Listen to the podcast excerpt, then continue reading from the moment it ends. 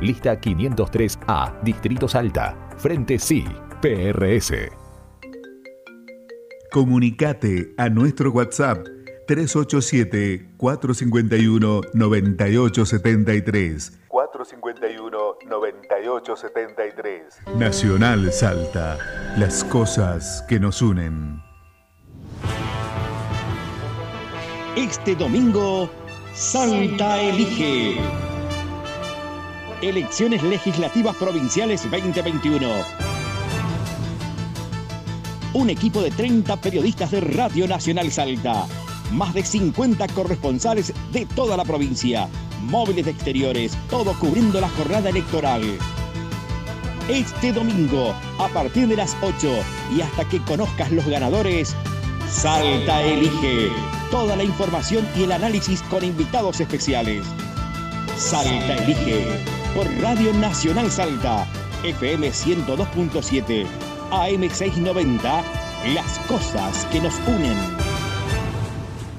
espacio cedido por la Dirección Nacional Electoral. ¿Qué es lo que está en juego en las próximas elecciones nacionales? Los Macri y los Fernández se han comprometido para que el próximo Congreso vote el acuerdo con el Fondo Monetario Internacional. Nosotros, desde el Congreso, los lugares de trabajo y de estudio, lucharemos para impedir. Julio Quintana, diputado nacional por Salta, lista 189A, Política Obrera.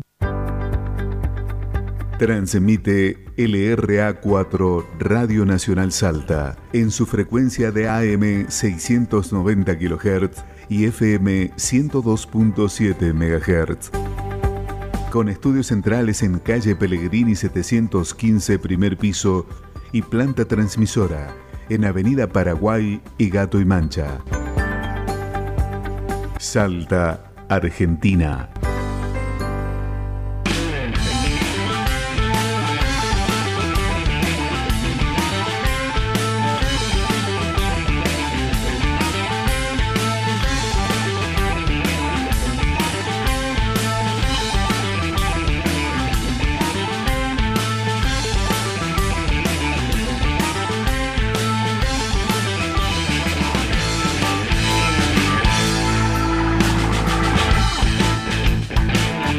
La infancia, la infancia, la infancia es una construcción social, histórica y política. Su cultura es atravesada por aspectos psicológicos, biológicos y pedagógicos, tanto como el consumo de tecnologías, indumentaria, alimentación, entre otros bienes simbólicos.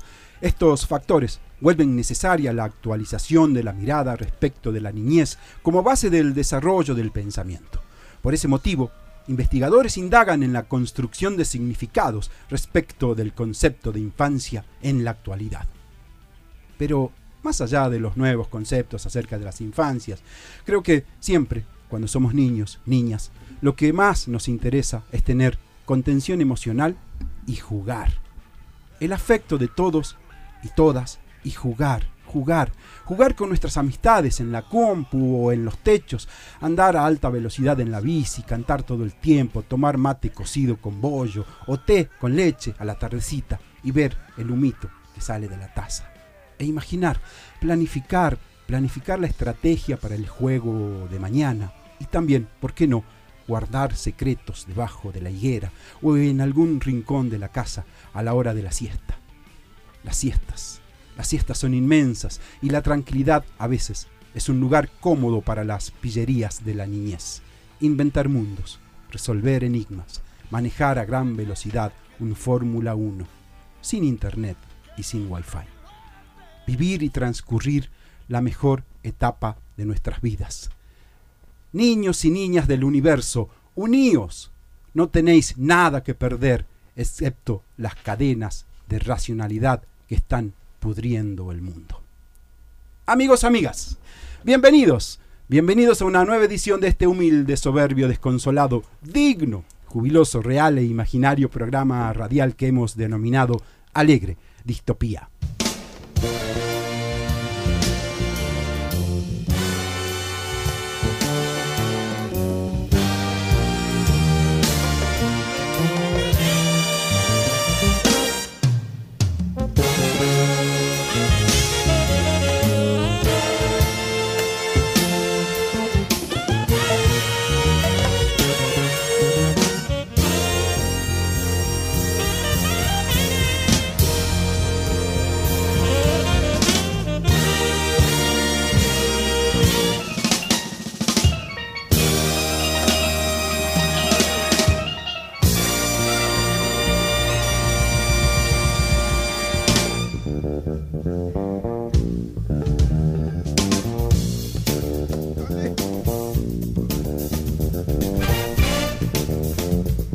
Amigos y bien amigas, bienvenidos a una nueva edición de Alegre Distopía.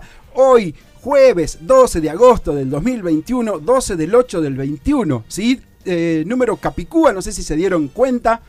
Estamos acá en Radio Nacional, en la radio de todos, eh, presentando este digno programa que eh, hemos denominado Alegre Distopía y en donde hablamos de música, de literatura, de artes, de historia, de democratizar el conocimiento. Nos acompañan, nos acompañamos en realidad, como siempre, ¿no? En la operación Ariel, Lucas, eh, que hoy, bueno, está rotando, eh, Martín, Japo, Alba y Andrea. Todos juntos hacemos Alegre Distopía, ¿sí? Eh, así que bueno, hoy tenemos mm, muchas cosas para compartir con ustedes y mm, en fin. Eh, como siempre nos falta tiempo, así que ¿cómo estás Alba? ¿Cómo vamos? ¿Cómo muy estás bien, muy buenas tardes. Hola Nel. André. ¿Me escuchan? Te escuchamos. Ah, bien, pensé que no estaba prendido el micrófono. Ahí está, ahí está. estamos al aire. Así es. Ahí estamos al aire. Y hoy, bueno, les proponemos algo diferente, ¿sí? Hoy vamos a empezar con la columna de voces disidentes. Voces, voces disidentes. Disidentes. Florecita rockera, tú te lo buscaste. Por despertar mi pasión. Encendiste mi hoguera, no tienes perdón. Te pondré en una mantera. Muy buenas tardes, bienvenida Andrea, bienvenidos todos a nuestra columna. Hola, ahora sí, muy buenas tardes Alba y a todo nuestro equipo distópico, ¿no? A toda nuestra querida audiencia. Y nos encontramos una vez más en este agosto, un agosto también muy dedicado a la niñez y a esa propuesta ¿no? que trajimos hoy en el programa, a todas las infancias. Así es. Bueno, a ver, como para ir dando inicio a nuestra columna. André, eh, ¿qué recordás o qué extrañas de la niñez? Uf, qué pregunta, Alba. Uy, bueno, yo extraño tantas cosas. Este, y bueno, también recuerdo, digamos, como en la editorial también me hizo acordar, ¿no? Cuando leía Nelson, este y nada, las tardes de juego. Y quizás por ahí este, me recuerda mucho a, eh, a esa solución, ¿no? Que este, por ahí quizás mi padre, este, cuando nos armaba este, los juguetes, ¿sí? Por ahí nos solucionaba, quizás no había plata para comprar un juguete, pero bueno, él siempre solucionaba con sus construcciones en madera, ¿no? Y también me hace acordar mucho la infancia este, a los olores, ¿no? Por ahí, este, quizás a las festividades, viste, las fiestas de fin de año. Ah, mira qué lindo. Yo lo que recuerdo de mi niñez, o sea, o me encantaría volver, solo son a esas tardecitas de siesta, de juegos, así, en el barrio, jugar con mis amigos, con mi hermano. Bueno, esos son mis recuerdos y me encanta, ¿no? A ver, sería bueno preguntarnos todas, todos y todes, ¿qué recuerda cada uno de su niñez? Bueno, André, eh, ¿a qué niño del arte invitaste hoy?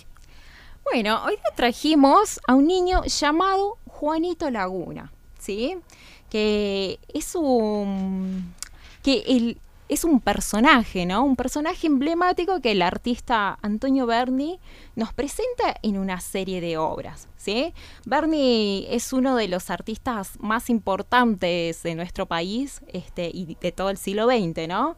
Un artista que se distingue por tener un compromiso social, este, manifestándose en casi todas sus obras. Este, y a fines de los años 50 empieza a aparecer ¿no? como tema y, figura central este, en la obra de Berni el niño Juanito Laguna.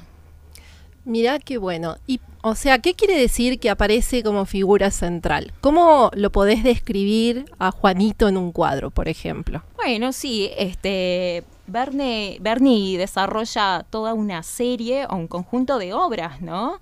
Sobre Juanito, este, y quizás él veía reflejado, sí, se veía reflejado, y fue coleccionando recuerdos de su niñez y lo fue volcando en su obra. Pero, ¿quién fue realmente Juanito Laguna, no? Juanito era un niño que vivía entre los basurales, eh, en condiciones de extremada pobreza eh, Bernie quiso pintar su rostro y presentar en él a todos los niños pobres que hay en la Argentina y quizás en toda Latinoamérica, ¿no? Es el niño de los arrabales y bueno, Bernie, siempre fue, el arte significó que el arte es parte de lo individual para poder resaltar el contexto social. Bueno, vamos a contarles un poquito a toda nuestra audiencia. Eh, en esta tarde re linda, ¿no? Comienza a pintar ya un, casi veranito, ya un poquito fresco, pero por suerte se fue el frío. Sí, sí, sí, sí. Vamos a contextualizar, o sea, cuando vos dijiste que Juanito Laguna comienza a aparecer en las obras de Bernie a, eh, finales de los años 50. Exactamente. Bueno, ¿qué pasaba en la Argentina a finales de los años 50? Em, había como un clima muy fuerte de inestabilidad social, muchas huelgas, incluso hubo muchas masacres de los obreros. O sea, ¿por qué? Porque comienzan a manifestarse las contradicciones entre un proyecto modernizador que era impulsado por las élites criollas, la dependencia económica de nuestro modelo agroexportador, que se inserta al sistema capitalista y eh, hacia lo que es el contexto este, o el, espectro social en el que se este, desenvolvían los obreros, las condiciones eran de extrema pobreza. Sí, bueno, justamente eh, a Bernie le interesaba trabajar el entorno, el paisaje, los rincones de las villas miseria, ¿no? Con acumulaciones de, de muchos desperdicios. Siempre, como dijimos hace rato, ¿no? Siempre Juanito en el centro, rodeado de cosas que compartía diariamente, ruedas viejas, chapas, cartones, zapatillas viejas. Eh, con esa cromía, el color propio del desgaste, de lo herrumbrado, de la opacidad. Eh, esa mezcla es una técnica que, se distinguía mucho en sus obras, este, el collage, ¿no? Y el ensamblage. Eh, son elementos que Bernie utiliza para construir los mundos de Juanito. Podríamos decir que Bernie pinta el alma de Juanito, por eso lo pintaba jugando, corriendo, sonriendo, llorando, pensando y hasta estudiando. Pero en un contexto totalmente desfavorable, ¿verdad? En un contexto que es común, muy común en las infancias de América Latina. Exactamente, sí. Hay muchos Juanitos Lagunas por ahí. Quizás una voz disidente. Totalmente. Bueno, por ahí entre lo que vamos contando se me ocurre, ¿no? Que lo que hizo Bernie es lo que en historia también se denomina microhistoria. Es tomar un personaje y a través de ese personaje atravesar todos los procesos sociales, políticos y económicos en un nivel local, en un nivel nacional y hasta en un nivel internacional. O sea, reflejar el contexto a través de un personaje. Por eso se llama microhistoria. Exactamente. Y también acá hay un secreto, ¿no, Alba? Que quizás también lo podríamos develar, ¿no? Sí, este, a mí me pasó durante la semana que, bueno, en estos dos últimos días que publicamos el avance, varios de mis amigos me preguntaron si Juanito Laguna existió, si era alguien a quien se retrató. Claro. Bueno, Juanito es una creación, ¿sí? Que hace Bernie a partir sí. es una creación que hace Bernie a partir de una construcción y documentación, ¿sí? A partir de un viaje que él hace por el Chaco y Santiago del Estero, Bernie queda muy conmovido al ver tanta pobreza infantil.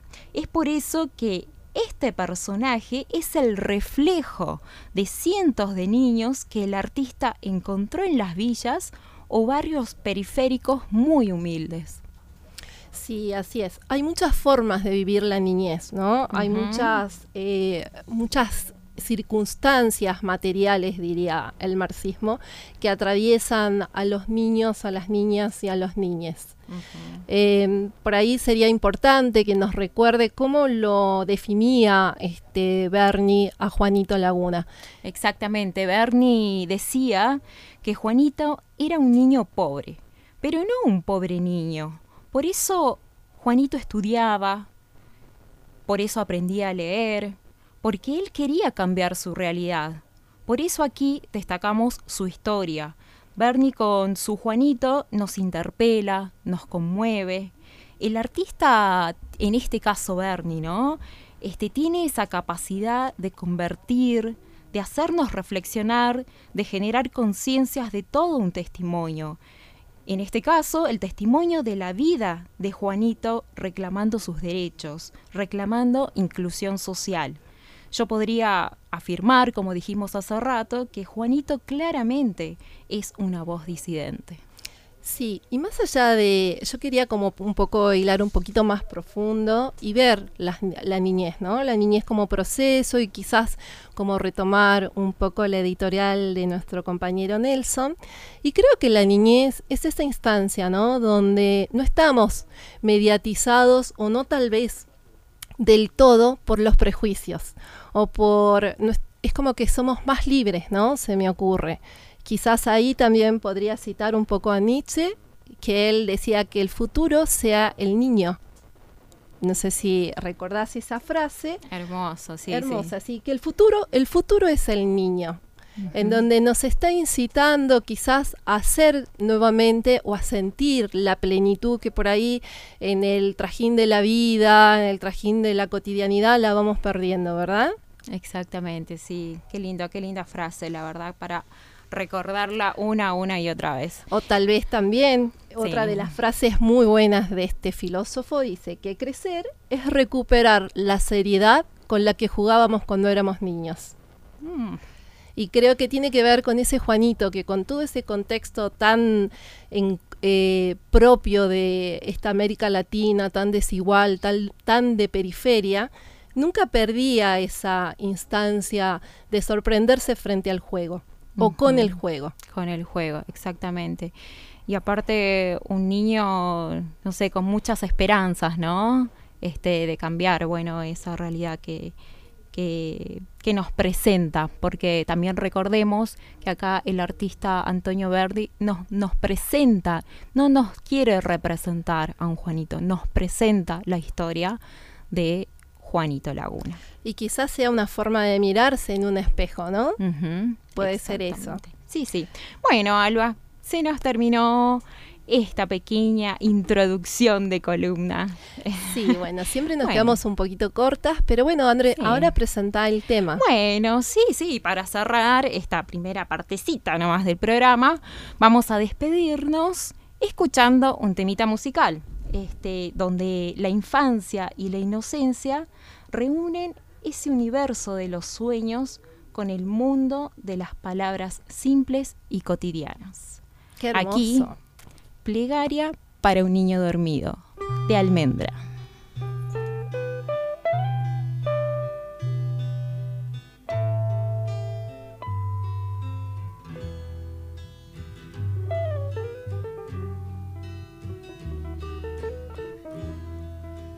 Plegaria para un niño dormido.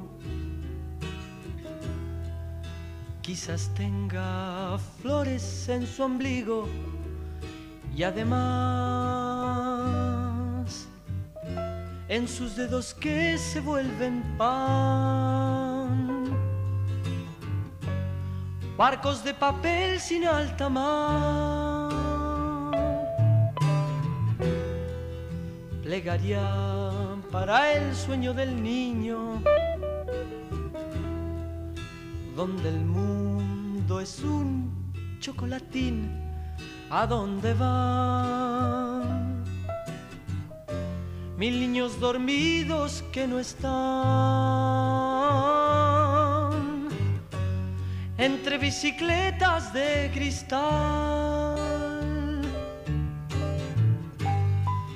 Se ríe el niño dormido. Quizás se sienta gorrión esta vez jugueteando inquieto en los jardines de un lugar que jamás despierto encontrará.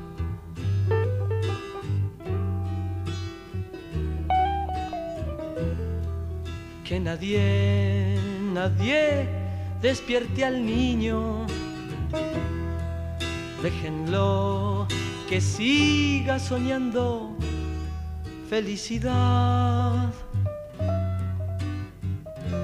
Destruyendo trapos de lustrar, alejándose de todo el mal. Se el niño dormido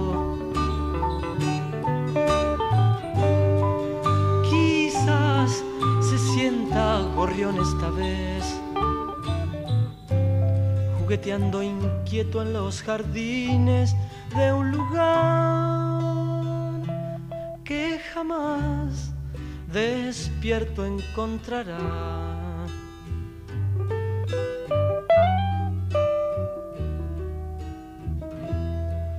Plegaría para un niño dormido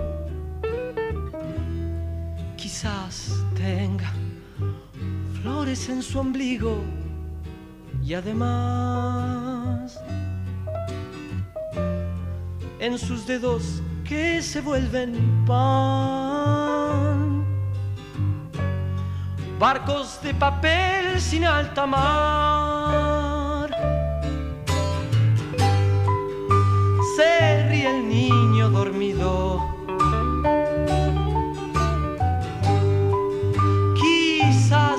sienta gorrión esta vez, jugueteando inquieto en los jardines de un lugar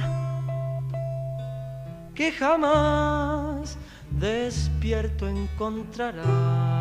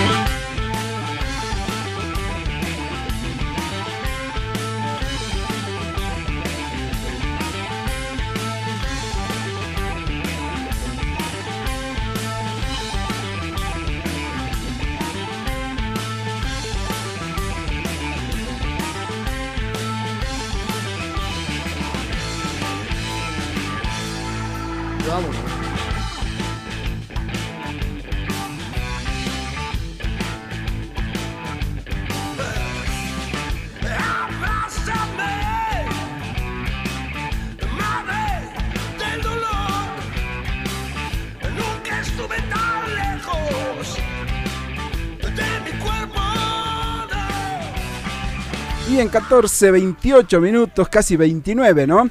Eh, estamos aquí en Radio Nacional, en Alegre Distopía. Recién las chicas mm, Alba y Andrea hablando acerca de Antonio Berni y Juanito Laguna. Cómo la niñez inspira muchas veces a grandes artistas, como, bueno, el caso de, Antonio Berni.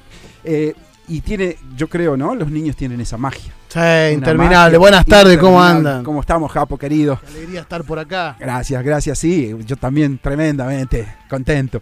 Este, bueno, y hablando eh, en todo el programa de hoy acerca de las infancias, esto lo que decíamos recién, ¿no? Cómo los niños, eh, será el espíritu, no sé, transparente, la inocencia. pero, yo creo que principalmente la, imaginación. Ahí creo que es el punto, ¿no? jugar. Jugar, jugar. en ese mundo interminable, ¿no? Sí, incluso, bueno, la misma psicología dice, ¿no? Que cuanto uno más juega en la niñez, más posibilidades tiene de resolver inconvenientes cuando es adulto. Ahora sacarlo de la compu para meterlo a jugar, ¿no? jugar tiene muchas connotaciones. Sí, hoy en día la verdad que tiene, tiene demasiadas, tiene demasiadas connotaciones. Pero bueno, rescatamos eso, la, la imaginación, ¿no? La imaginación. La imaginación, la transparencia, la creatividad. La imaginación que también la alimenta el arte, ¿no? Por supuesto, el arte, exactamente. Y acá estamos dándole vuelta a eso. Ah, siempre, siempre le estamos dando vueltas por ahí. Qué lindo sería escuchar la voz de un niño por ahí de un niño, un niño que quedó fascinado ¿no? con el mundo que vamos a hablar dentro de después del noticiero. Metegol, vamos a hablar con uno de sus creadores, Nelson Luti, genio del lápiz, ya lo vamos a hablar después. Y el Manu nos comenta un poco su sensación, a ver qué nos dice. A ver. A ver si lo buscamos. Primero y principal, le podría decir que el Manu no es este no es un niño afecto al fútbol. ¿sí? Así que esta película tiene ese mérito de este de no, no volver ahí. De, bueno, después cuando volvamos este, vamos a pasar ese audio porque está acá papelado, pero eso tiene Metegol, ¿no? Tiene esas cosas que te llevan a dejar de lado lo plenamente futbolístico y alimentar un poquitito todo lo que corresponde a este, en el, el, mundo ficcional, ¿no? Más allá del fútbol. Perfecto. 14.30 minutos, 16 grados en la ciudad de Salta. Vamos a las noticias, ¿les parece? Ya volvemos.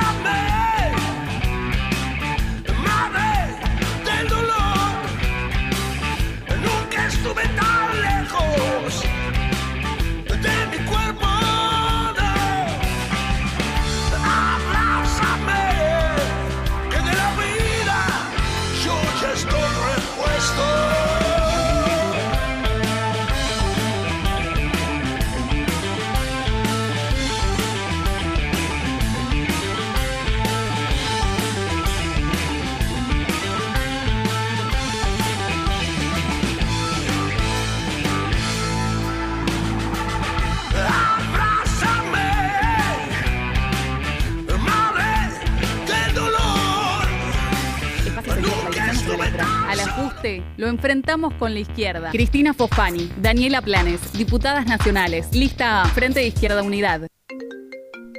Comunicate a nuestro WhatsApp 387-451-9873. 451-9873. Nacional Salta.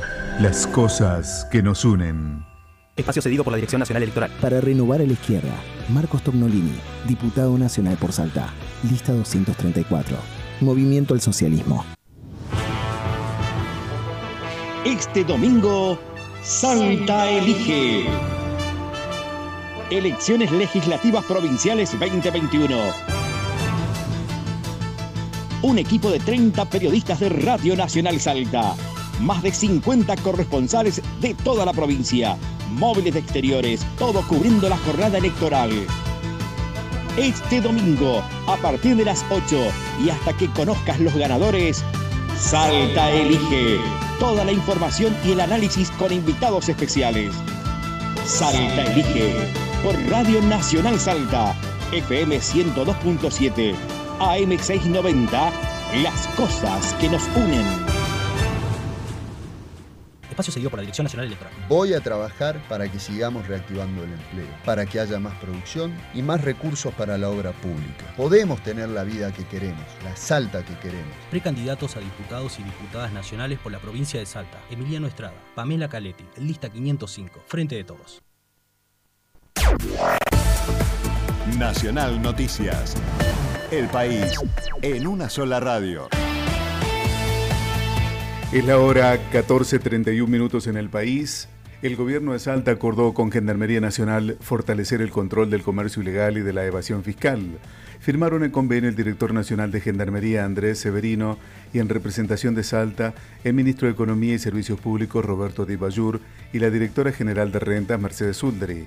Algunas de las acciones que estipula el convenio son optimizar las tareas de prevención en materia fiscal para erradicar el comercio ilegal y controlar el comercio ilegal, así también como combatir la evasión fiscal con la participación activa de personal de Gendarmería y la Dirección General de Rentas. Elecciones provinciales. El candidato a concejal capitalino por el Frente de Todos, Fernando Ruarte, dijo que desde su espacio cerrarán la campaña electoral en San Luis y Esteco a partir de las 16.30.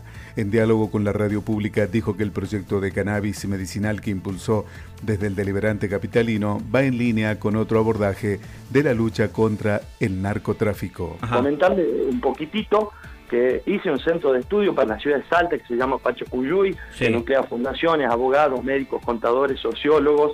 Estamos trabajando en la ley de cannabis medicinal, que yo presenté la ordenanza, también en diputados y en senadores, para que este sea un proyecto superador al de otras provincias. Se termine también muchas veces con el narcotráfico. Acá no hay lucha contra el narcotráfico, hay que decirlo. Salta es una ciudad donde hay de todo. pero ¿cuál es la idea? ¿Que se venda el cannabis en todas las farmacias? ¿Cómo es el tema? La idea es pacificar la sociedad. Y por ahí van a decir, ¿qué, habla el loquito Duarte? No, eh, Ruarte está eh, tomando de ejemplo a nivel mundial lo que se hace en Uruguay, sacar a los pibes del Paco, de la cocaína, por ejemplo, a través del cannabis, llegar a los pibes y a las pibas, a, la niñez sobre todo, con el cannabis medicinal, que no pueden plantar su plantita. Recordemos que Urtubey mandaba a denunciar a los vecinos a quien tenga una plantita, o sea, ponía un teléfono para que una vecina denuncie a un vecino que tiene una plantita. y esa era la lucha contra el narcotráfico de Salta. Y esta tarde a las cuatro y media en San Luis 1066, San Luis casi Esteco, nos vamos a citar compañeros y compañeras. Es la hora 14, 33 minutos en el país. Informó la radio pública en todo el país. En un tiempo de engaño universal, decir la verdad es un acto revolucionario. George Orwell. Alegre distopía.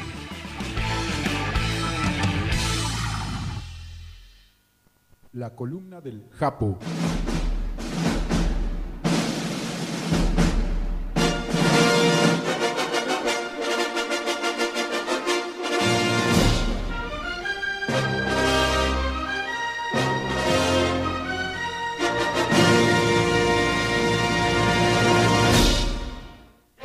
¿Cómo están estimados amigos? Esta semana traigo para compartirles mis humildes impresiones sobre una película infantil animada estrenada en 2013, Metegol, una adaptación del famoso cuento de Fontana Rosa Memorias del Win Derecho. El film es una coproducción argentino-española dirigida por el talentoso Juan José Campanella. La trama se encuentra guionada por el reconocido director con las participaciones en el armado de Gastón Gorali y el consagrado escritor Eduardo Sacheri. Por su parte, Nelson Luri y su pluma creativa trazarán muy logradamente el mundo animado, sus colores y escenarios. La película está producida por Sergio Pablos, quien trabajó en Mi Villano Favorito, y apoyada tecnológicamente en la animación 3D por compañías de la talla de Intel, Autodex y HP un producto fílmico infantil latinoamericano a la altura de las grandes producciones realizadas en Estados Unidos y Europa.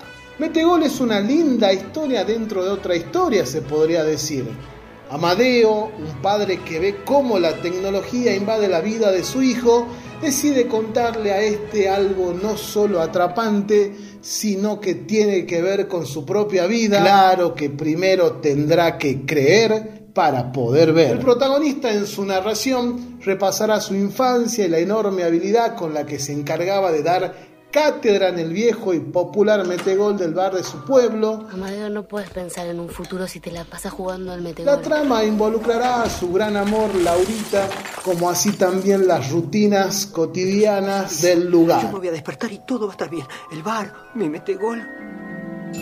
La sazón fundamental de esta historia estará en el rencor eterno de Ezequiel, el grosso remacho quien volverá convertido en una estrella futbolística. Desafía un partido de fútbol en serio. Y también a tomarse revancha de la dura derrota que le propinó Amadeo, el crack de los muñecos de plomo, en una partida de metegol inolvidable. El conflicto en cuestión dará lugar a la animación de varios jugadores del famoso juego de mesa. Papi, ¿sos vos? Claro, papá, que soy yo. 3.724 partidos invictos juntos, vos y yo. Capi, el loco, el Beto, Liso se unirán a Amadeo para impedir los planes malvados que tiene el grosso. La película de Campanella es una superproducción espectacular, apta para todo público, pone en escena una historia futbolera capaz de atrapar incluso a los no tan amantes de este deporte, aunque también deja enormes mensajes sobre la amistad, el amor incondicional, la familia, como así también el inquebrantable arraigo de una persona por el lugar que lo vio crecer y su gente. Párrafo aparte merece la mención al partido final que se llevará a cabo en el Universal Astrogol entre el equipo absoluto del Grosso y los Rayados de Amadeo. Allí estarán presentes todos los personajes del famoso juego de mesa, como así también hermosos y desopilantes personajes del pueblo Don Ferrero, el cura párroco, el laucha Navarro, amante de lo ajeno, Carminio Boloprete, Lemo, Eusebio, el subcomisario Doble Eje Rodríguez, el Roña Cuevas, Hormona Domínguez.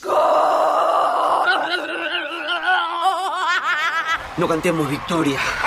Esto recién comienza. Un final plagado de risas acompañará el partido más hermoso de todos los tiempos, ideal para compartir en familia.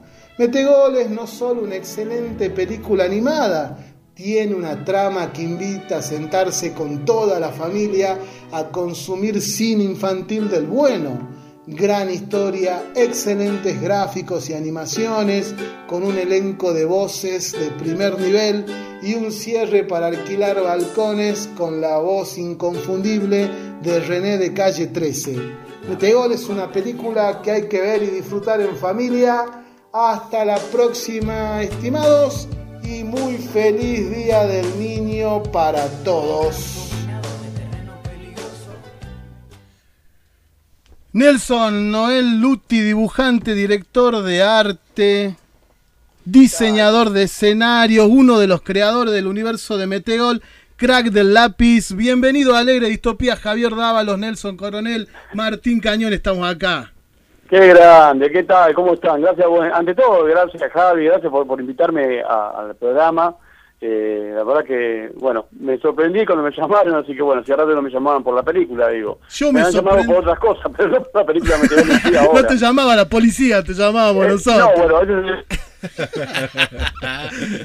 Qué- gusto saber de vos, la verdad que no, no estoy muy embebido en el mundo del lápiz, ¿no? Del dibujo, pero cuando me puse a ver la película, después le pregunté a Santi que me había comentado que conocía, ¿no? Alguien que había trabajado, un semejante dibujante como vos, qué placer, ¿eh? bueno, muchas gracias. Muchas gracias. ¿Nos podrías- Sí. Sí, no, no sé si nos podría, acá Nelson te quiere saludar, perdón. Ah, no. Sí, ¿cómo va Tocayo? John Nelson, Nelson te saluda, Nelson por Sí, Nelson. ¿qué La doble Nelson? Nelson. ¿Cómo andás? La do- hagamos la doble Nelson. No conocí tantos Nelson como en este No, programa. eh, te- tengo, eh, conozco en realidad un solo Nelson, que es mi abogado. Eso es muy loco, pero Yo bueno. conocí a Mandela nada más. Eh, bueno, Mandela, un genio, Nelson. Mandela, divino. Che, Nelson, ¿nos podrías contar un poco sobre el armado de Metegol? ¿Qué rol básicamente cumpliste ahí? Bueno, el armado de Metegol fue una historia, no sé cuánto tiempo tenemos porque es larga la historia. Y no, vamos a hacer un ping-pong ahí a las 20 llega el noticiero, bueno, así que vamos a, vamos No, a bombardearte ah, a pregunta. Nada, bueno, me llama, me convocaron, me, me convocó Gastón Gorali en su momento y Sergio Fernández, un productor amigo mío, yo había trabajado en otras películas con él. Me habían avisado del proyecto, me llamaron para hacer eh, la película. En un momento estaban muy en pañales todos y, y como que no, no sabían para dónde iban con, con la historia. Eh, cuando lograron más o menos concretar, me, me convocaron, fui a ver qué, qué, qué es lo que se podía hacer en la película, me gustó el proyecto. Justo Juan, eh, ahí a, a tres meses, o menos, dos meses que yo empecé a trabajar, él se gana el Oscar y como que la película tomó cobró vida de otra manera, o sea, venía de una manera y, a partir de ahí empezó a desarrollarse de otra manera.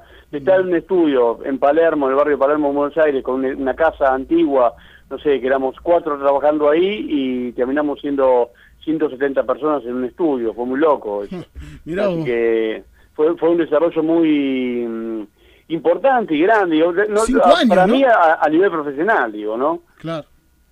Cinco años te decía que estaban armando, ¿no? Todo eso. Sí, cinco, cinco años, de los cuales yo me quedé cuatro años cuando yo ya vi que no, no había mucho más para hacer en, en correcciones de arte y todo eso, porque en animación es complejo, eh, te- te- técnicamente eh, eh, hay tomas que si vos las querés cambiar hay que volver a abrir el- la- los archivos, hay que abrir todo, tirar los renders de nuevo, y lo cual es un problema porque se pierde mucho dinero por día si vos retrasás una toma, porque hay que hacer un montón de cosas, ca- cambiar la colorimetría, es un problema, ¿viste? Y en ese momento era mucho dinero que estaba en juego, pero la película estaba quedando muy bien y había cambios que eran mínimos, que no había, no hacía falta tampoco, no era grave, y la verdad que yo estoy súper eh, contento y re satisfecho con lo que salió de la película, ¿no? La verdad que para mí fue una gloria haber hecho esa película. Yo venía haciendo otras películas, pero digamos como que ella a mí me, me partió la cabeza trabajar en eso, porque fue algo distinto a todo lo que venía haciendo. Hermosa, y encima, y encima, perdón, ¿no? Y encima es la primera gran película animada de Campanella, ¿no?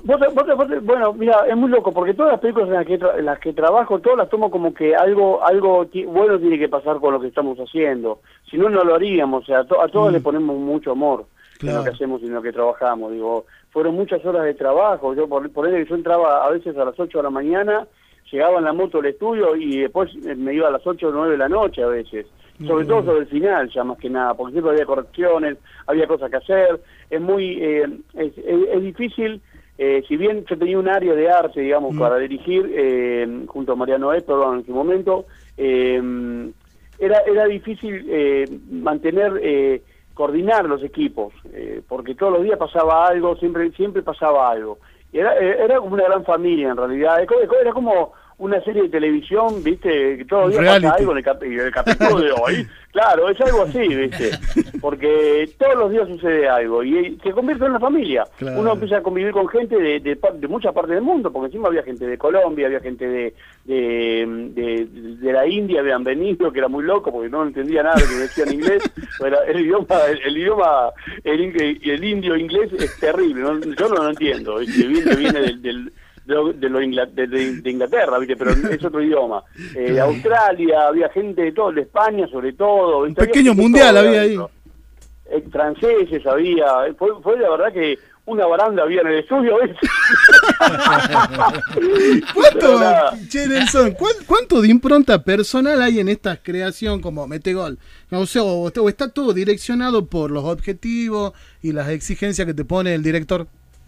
No, bueno, bueno, con, a ver, eh, las, instancias fueron fueron muy locas. O sea, yo, respondía sobre todo a la, a la dirección eh, máxima que era el director, que era Juan José, eh, Juan José Campanera. Después Gastón Goray también intercedía, que también fue gran parte del creador y, y la genialidad de, esta historia, digamos, junto después de Eduardo Sacheri adaptó la historia de, Fontana Rosa. Nosotros empezamos a trabajar muy íntimamente, digamos, desde el comienzo, En, reuniones que eran muy divertidas y de hecho siguieron siendo divertidas mientras trabajábamos en la productora, o sea, cada vez que venía Juan a la mañana temprano, sino que se ponía a relajarse a tocar el violín en el estudio, que lo escuchábamos todos.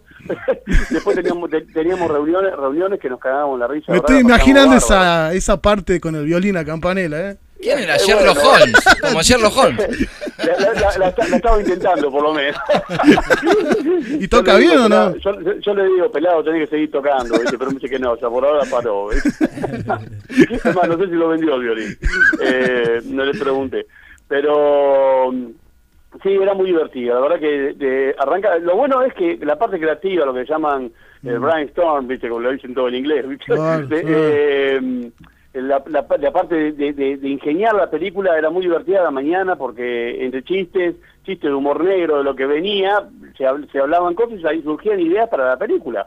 Muchas de las cosas que no están que no estaban en guion fueron eh, escritas en el aire, digamos, cosas así como como por ejemplo eh, la, la, tía Juana, digamos que, que era tía Juana en realidad, la que juega el partido, que tiene problemas de bigotes, hormona, Hormona González. exactamente. Ay, cómo nos matamos de risa con eso. Bueno, es la, tía de Juan. Es, la tía de Juan.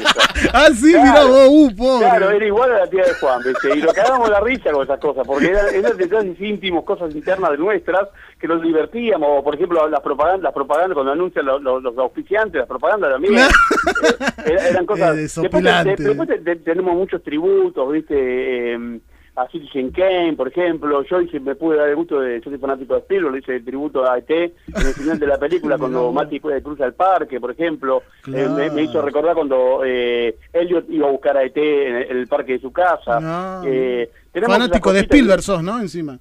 Sí, yo soy fanático. Eh, soy fanático del cine en general, me gustan tantos directores que, bueno, Juan José ni hablar. me mató una anécdota que había leído tuya que tu viejo te había metido en el baúl del auto y te había llevado a ver tiburón. Ah.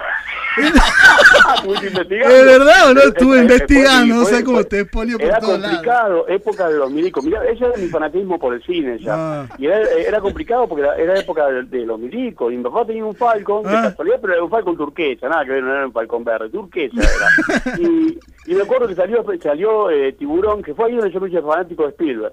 Y le rompí los quinotos que quería ver tiburón, quería ver tiburón. Imagínate todos los días un pibe que te está agarrando la cabeza que ve la película, ¿viste? Y yo tenía apenas nueve años, creo. Y bueno, me llegó, estaba prohibida, la, ni siquiera podía sentar, o sea, hoy está prohibida la película de 18 para 18 años, pero si vos acompañás con un mayor, podés Claro, pasar. En esa época no. En esa época de prohibida para 18 años. Baúl o nada. Tu papá. Ah, claro, le sacaban una patada en el traste, ¿viste? Entonces, este, o, o, o tenías, tenías que colmear al acomodador, ¿viste? Que esa era otra. Tengo anécdotas de cuando iba a ver cine, cine de Isabel Sarli y la Coca Sarli, en el, que le daba propina al acomodador, lo dejaba pasar, pero nos mandaba para arriba, ¿viste? Que nadie nos vea. Era- Así que tengo esas anécdotas. Pero bueno, mi papá me metió en el baúl del auto y cuando entramos al cine, me, igual pagó dos entradas, nunca entendí cómo fue eso, porque me dijo que había pagado dos entradas. Y cuando llegamos arriba al cine, que en una terraza de, de una de un garage, estaba el cine, el autocine, me- Mm. ahí me sacó, abrió la puerta y me sacó y para mí fue un mundo mágico eh, ver una- la- mi primera película así, de, de- digamos, de horror. porque Sangre, de horror. sangre. Había un montón de sangre. Claro, y para mucho, mucha gente estaba horrorizada, que había cambiado el cine y que que estaban horrorizados por esa película que Claro. se quería meter al mar. Para mí fue fascinante y a mí no le tuve miedo al mar y me metí igual, no me importó nada, ¿viste? O sea, claro, a mí, para mí era una película y, y nada más que eso, no me, no me convenció de otra cosa. Amé el cine a partir de ese momento profundamente y es el día de hoy que sigo quebró la carrera, cabeza o sea, no, no, claro. no bajé, no me bajé. Ahí en la composición eh, espectacular esa anécdota, era verdad, tenía que preguntártela, ¿no? Eh, en, en la composición, ¿no viste que vos dijiste que aparecía ¿no? en el guion todo el, el armado de Sacheri, la exigencia del director y vos? ¿Cómo es llevar al dibujo todo lo que está escrito, ¿no? O pensado por Eh, Bueno, ese, ese es, un, ese es un, un trámite que, que, que no sé cómo hago. La verdad que yo soy un tipo que me gusta me gusta reunirme con el director, me gusta charlar mucho y me divierto más todavía porque lo que es parte del humor. A mí me, me gusta mucho el humor y, y me gusta pasarla bien cuando hago algo. Si no, me voy. Directamente te digo que no lo hago. Claro. Además de la guita, digo, porque o sea, obviamente tienen que pagarte, pero pero disfruto mucho eh, cuando cuando te, te, te digo, cuando te es una entrevista con el director y podés hablar con él, sacarle el jugo de lo que él quiere. El mundo del metegol fue muy loco porque cuando comenzó la historia iba, iba a ser eh, coproduc- eh, estaba siendo eh, fue coproducida por España. Entonces Juan me decía en un momento que quería algo así como que el proyecto tenía que tener una identidad española y tenía que tener, también tener una identidad eh, más, no, más española. Y después Juan me dijo, no, ¿sabes qué? Busquemos la manera que también tenga algo de Buenos Aires. Él vive en el barrio San Telmo y quería esa impronta también.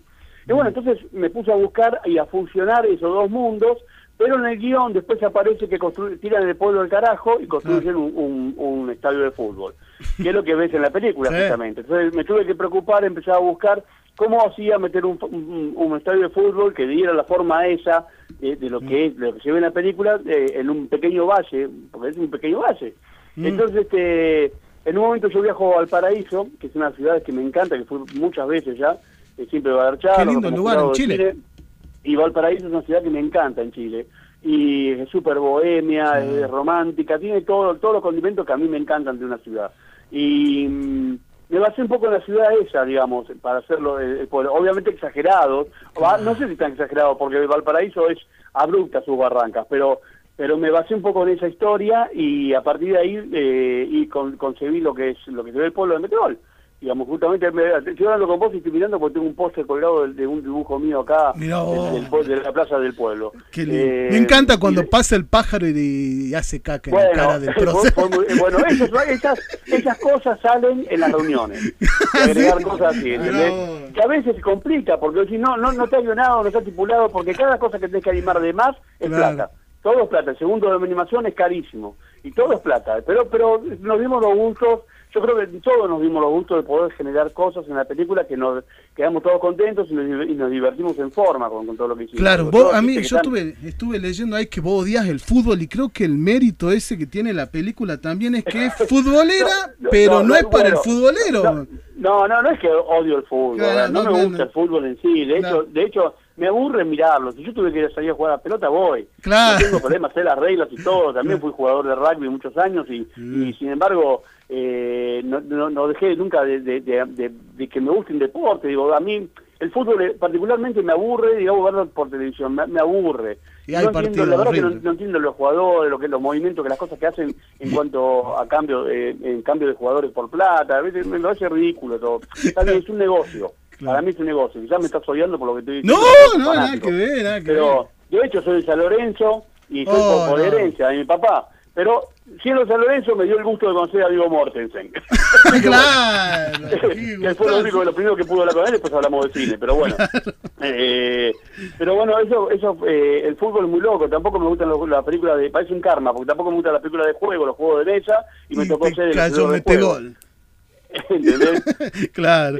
Yo te decía y esto, ahora- ¿no? Y, sí, sí. y ahora estoy con, estoy con, con la serie Underdogs de Discovery, Disco- Discovery Channel, Discovery Kids, Mm. que es- también es metegol, pero para chicos, Mirá digamos, para más chiquitos. La voy a agendar a esa, ¿eh? Sí. Yo Bueno, te decía a que salir, ya va a tener el aire. te decía lo de Más no puedo metegol. contar, así que no me preguntes. Te decía lo de Metegol porque ese es un gran mérito, ¿no? Que la película tiende a ser de fútbol, pero la puede ver cualquiera sin entender demasiado, ¿no? No sé, mira, Es que- te, te paso la sensación lo- de mi hijito, bueno, mira, escucha. lo- tiene que ver eso, justamente. El fútbol tiene ciertas cosas de valores, eh, eh, digamos, de compañerismo y, y- y, eh, trabajar en equipo. Bueno, pero la película en sí, es- es yo creo que el fútbol es la excusa a una historia hermosa que es lo que transcurre entre, entre ellos como, como individuos, digo, en lo que le pasa a Madeo y lo que le pasa al Capi, que le pasa al Beto y, y- y la, la vivencia que tiene cada uno dentro de la historia y el ejemplo que dan de historia, digamos, a seguir, que siempre hay que pelear y esforzarse por las cosas en la vida, los grandes valores. Los pequeños valores están están agendados ahí y eso es lo que me gusta de la película. Tiene un gran O sea, yo mensaje. la vi muchas, me la vi muchas veces, pero no que cada vez que cada vez, otro día la puse en Netflix, eh, hacía ya como cuatro años no la veía y la puse en Netflix y, y la verdad que me, me, me asombré, digo, wow, digo, o sea, siguen manteniendo esa, esa- ese, ese mismo pensamiento que, que sostuve yo cuando lo estábamos haciendo, que teníamos todos en la cabeza, digo, Claro. tiene esas cosas de valores que son hermosas, que para los chicos me parece que es genial. Y Sí. creo que eso es lo que logró que los chicos se enamoraran de la película, tanto chicos y chicas, digo, porque los dos, si bien eh, eh, participa, no participa mucho, digamos, la mujer en sí, digamos, de la película, digamos, Claro. que a mí me, eh, no- me causó un poco de pena, digo, pero bueno, está la tía Juana en el partido. Sí, eh, Laurita. Laurita, que, que- que la, le rebanca a él, Claro. pero en sí la película tiene tantos valores tan lindos, digo, que tan- tantas cosas hermosas que se hicieron durante la película. Aparte, te- estoy hablando con vos y estoy recordando 3 millones en la película Sí. mientras estábamos trabajando. Eso es lo loco cuando me pasa con las películas, cuando hago una película, porque eh, uno, yo ya no vivo la película. Eh, trato no, la veo, la, la hago la película junto con el equipo o lo que sea, después la veo en la premier seguramente y después alguna vez la vuelvo a ver. Ya no quiero mirar más las películas que hago porque no disfruto del momento, sino que disfruto de, de- de los recuerdos vividos en ese momento, tanto buenos como malos, ¿no? Claro. Pero me pasa por ahí, qué sé yo. Y sos uno de los creadores, ¿no? Está- Ya Eh, nació. claro, y- eh, eh, es eso, porque pasa por el momento que uno creó eso. Claro. Y la gente no lo sabe, dice, vos mirá la película y no sabe quién está atrás de cámara que hizo eso en realidad. Claro. Y es muy loco el sentimiento que uno tiene con eso. Porque dice, "Uy, cuánta gente que la vio en el mundo y vieron tu trabajo. Y vos pero nadie, nadie se pone a mirar los créditos finales. Es muy raro que alguien mire los créditos finales. Sí. Diga, eh, tal persona hizo tal cosa, tal persona hizo tal otra. Es raro eso. O sea, porque la gente que en el cine se levantan.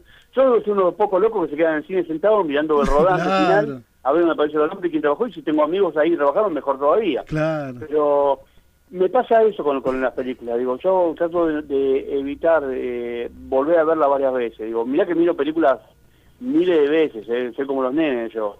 Eh, miro películas una tras otra, la misma película la vuelvo a ver diez veces, pero con las películas que hago yo, particularmente en la, en la que yo estuve involucrado, trato de no, no volver a verlas mucho. Eh, Nada, trato de recordar momentos, por ejemplo, como cuando diseñé la rata, la, la, ra- la rata esa eh, era parte de mi, de mi mamá, y no por mi vieja ser una rata. claro. No, estuve, estuve estuve haciendo una sesión fotográfica con mi vieja, probando una cámara, eh, sacando con macro, le saqué la piel, digamos, no es que saqué la piel a mi mamá, digo, saqué fotos de su piel, eh, que se- nunca se enteró, que se enteró, me mata. Y con eso hice, hice el diseño de la rata, que es lo que se ve en la película. Eh, Sí, que fue el único personaje que diseñé, digamos. Claro. Eh, después tuvo cargo de Marianito Etodon, pero después el resto todo eso, lo, lo- más o menos fue todo mi, mi, mi creación y mi locura, ¿viste? Y nada, horas y horas y horas de estar sentado y levantándome, de levantándome, yendo al departamento de iluminación, al departamento de, de composición, ¿viste? Siempre íbamos, veníamos todo el día, era realmente cansador, pero lo disfrutamos y ese producto final que Una salió que es maravillosa la película. Sí, sí. Che, Nel, ya nos come el informativo. ¿Tendrías problema de quedarte Dale. un ratitito más? Me quedo un ratito más, te aguanto. Uh, dale. gracias. Te esperamos. Dale, dale. A ser solidarios y pensar en los que menos tienen. Además destacó que viene una etapa de recuperación que empieza a sentirse porque crecen la producción, la actividad industrial y el, el empleo industrial. El gobierno porteño realizó un acto para anunciar la restitución de una quincena de teléfonos móviles robados. El jefe de gobierno de la ciudad de Buenos Aires, Horacio Rodríguez Larreta, realizó un acto en el que devolvió 15 celulares robados a sus dueños en la ciudad de Buenos Aires. Así lo explicaba Rodríguez Larreta. La policía de la ciudad viene haciendo un trabajo de investigación ya hace muchos meses para recuperar celulares robados, que es uno de los delitos que tiene mayor cantidad de ocurrencia en la ciudad de Buenos Aires.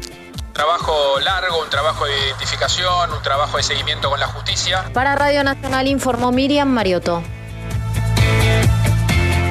Deportes.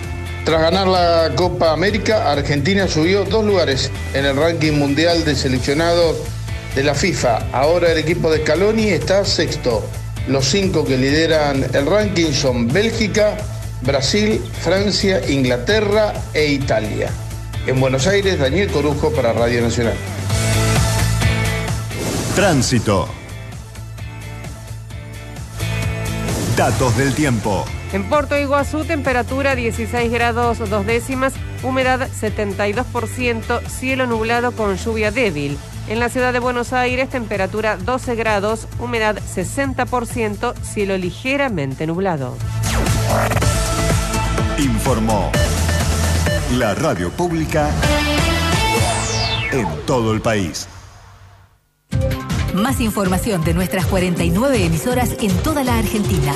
Radionacional.com.ar Espacio seguido por la Dirección Nacional Electoral. Voy a trabajar para que sigamos reactivando el empleo, para que haya más producción y más recursos para la obra pública. Podemos tener la vida que queremos, la Salta que queremos. Precandidatos a diputados y diputadas nacionales por la provincia de Salta. Emiliano Estrada, Pamela Caletti, lista 505, Frente de Todos.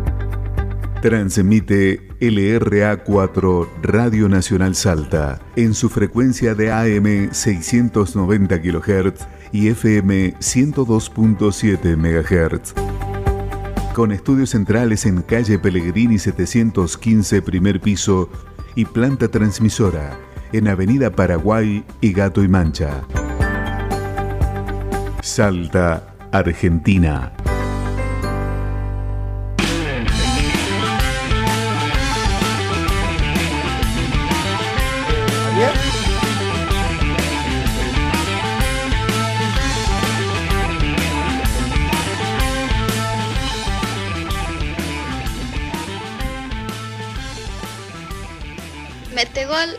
De las películas de fútbol eh, que más me gustó. No vi tantas películas de fútbol, pero si viera varias, podría decir que Metegol es una de mis favoritas. Nelson, querido, gracias por el aguante. ¿eh? Campeón, qué lindo escuchar al flaco Pineta de fondo. Madre del dolor. Uh, acá tenemos otro guitarrero como vos, Nelson Coronel, ¿eh? Sí, sí. Guitarrero famoso de Salta, ¿eh? Qué grande. Cuando venga acá van a hacer una algo tienen que hacer con la guitarra. Una zapada, una zapada, vamos. Claro, Sí, totalmente. Invite- Vamos en Invitadísimos, invitadísimos. Pues es que no conozco Salta, eh, me la debo. Tenés- Siempre tenés- por una cosa o la otra nunca pude ir. Y la verdad que me encantaría conocerla. Así que en algún Nosotros momento siempre- me escapada. Nosotros siempre a nuestros invitados los invitamos, valga la redundancia, cuando vengan, sí, eh, con empanadas y vino, como mínimo, para empezar. Y es, bien- es muy fanático del mundo vikingo, ¿no? Sí, ah, mira. Usted Claro. es muy fanático del mundo vikingo, ¿eh? ¿Sí? ¿Usted? ¿Usted es fanático del mundo vikingo o leí mal? ¿O vi mal? Eh, sí, digamos, eh, mira, en realidad no lo sé, me, o sea, sí, me gusta, claro que me gusta, sí, siempre me gustó. Pero mi aspecto siempre dio vikingo. Claro, Y hay una me foto de WhatsApp. Y, y quedó, ¿viste? Y, pero los vikingos sí, claro que siempre me gustaron, claro que sí. Debe ser por Asterix. Sí, me gusta. Y de hecho, Ah. el logo de mi estudio terminó siendo, terminó siendo un vikingo, la cabeza de un vikingo. Y bueno, Así que- hay muchas series de vikingos dando vuelta. ¿Ha visto alguna o no? Y se hicieron, se hicieron muy bueno. La serie Vikingo no la había visto hasta hace, eh, hará cosa de un año. porque me- me- todo el mundo me decía, mirala, mirala, mirala, y nunca tenía tiempo. Un día dije, bueno, la voy a ver. Y yo tengo la suerte que con lo trabajo también veo películas. Y, y un día me enganché con el primer capítulo y no pude parar. Me morfé las seis temporadas, me las comí en dos semanas. Sí, no les miento, en dos semanas me comí las seis temporadas. Sí, hermoso. Dos semanas y media más o menos fueron. Hermoso. Hay, hay un par dando vuelta ahí. Eh, Ragnar Rock, estoy viendo. Es Ragnarok está muy buena. Sí, qué Eh, impresionante. es buenísimo el personaje, muy y bueno. después de Last Kingdom también muy The bueno. Last Kingdom está buena, está buena. Después hay otra más también de vikingos ahora que salió en otra plataforma y que no me gustó. Me pareció una me pareció súper No, no las recomienda entonces. no. Yo no la recomiendo. Siendo cinéfilo no te la recomiendo. Según la crítica dice que este mm, Metegol es la mejor, la, la pionera latinoamericana en la animación 3D. ¿Es así? ¿No es así? Eh, mirá, se han hecho, creo que se han hecho otras cosas eh, en, en- en- en 3D, digamos. Mm. Fue pionera, creo, en Latinoamérica, eh, si no me equivoco, eh, no digo que nadie se ofenda, digo, pero me parece que fue pionera en la manera en la cual se hizo y cómo se hizo. Eh, Mm. Primero por lo que fue la película más cara de Argentina, la película más cara de Argentina, que fueron alrededor de 23 millones de dólares. 23 si no millones de dólares. Yo no podía creer cuando leí ese número. Sí, lo, lo cual eh, lo- los gringos cuando venían me dicen, ustedes están tan locos hacer una película con esa plata, porque ellos gastan 400 millones de dólares en una película, Qué es locura, una ¿no? locura. De hecho vino Simón Otto, que mm, fue el, el- el director de animación de, de How to Train Your Dragon, eh, Entrenando tu Dragón, perdón, lo tiré, lo tiré en inglés, eh, Entrenando tu Dragón, eh, vi- vino, vino al estudio porque me tenía que pedir plata. no, bueno, loco.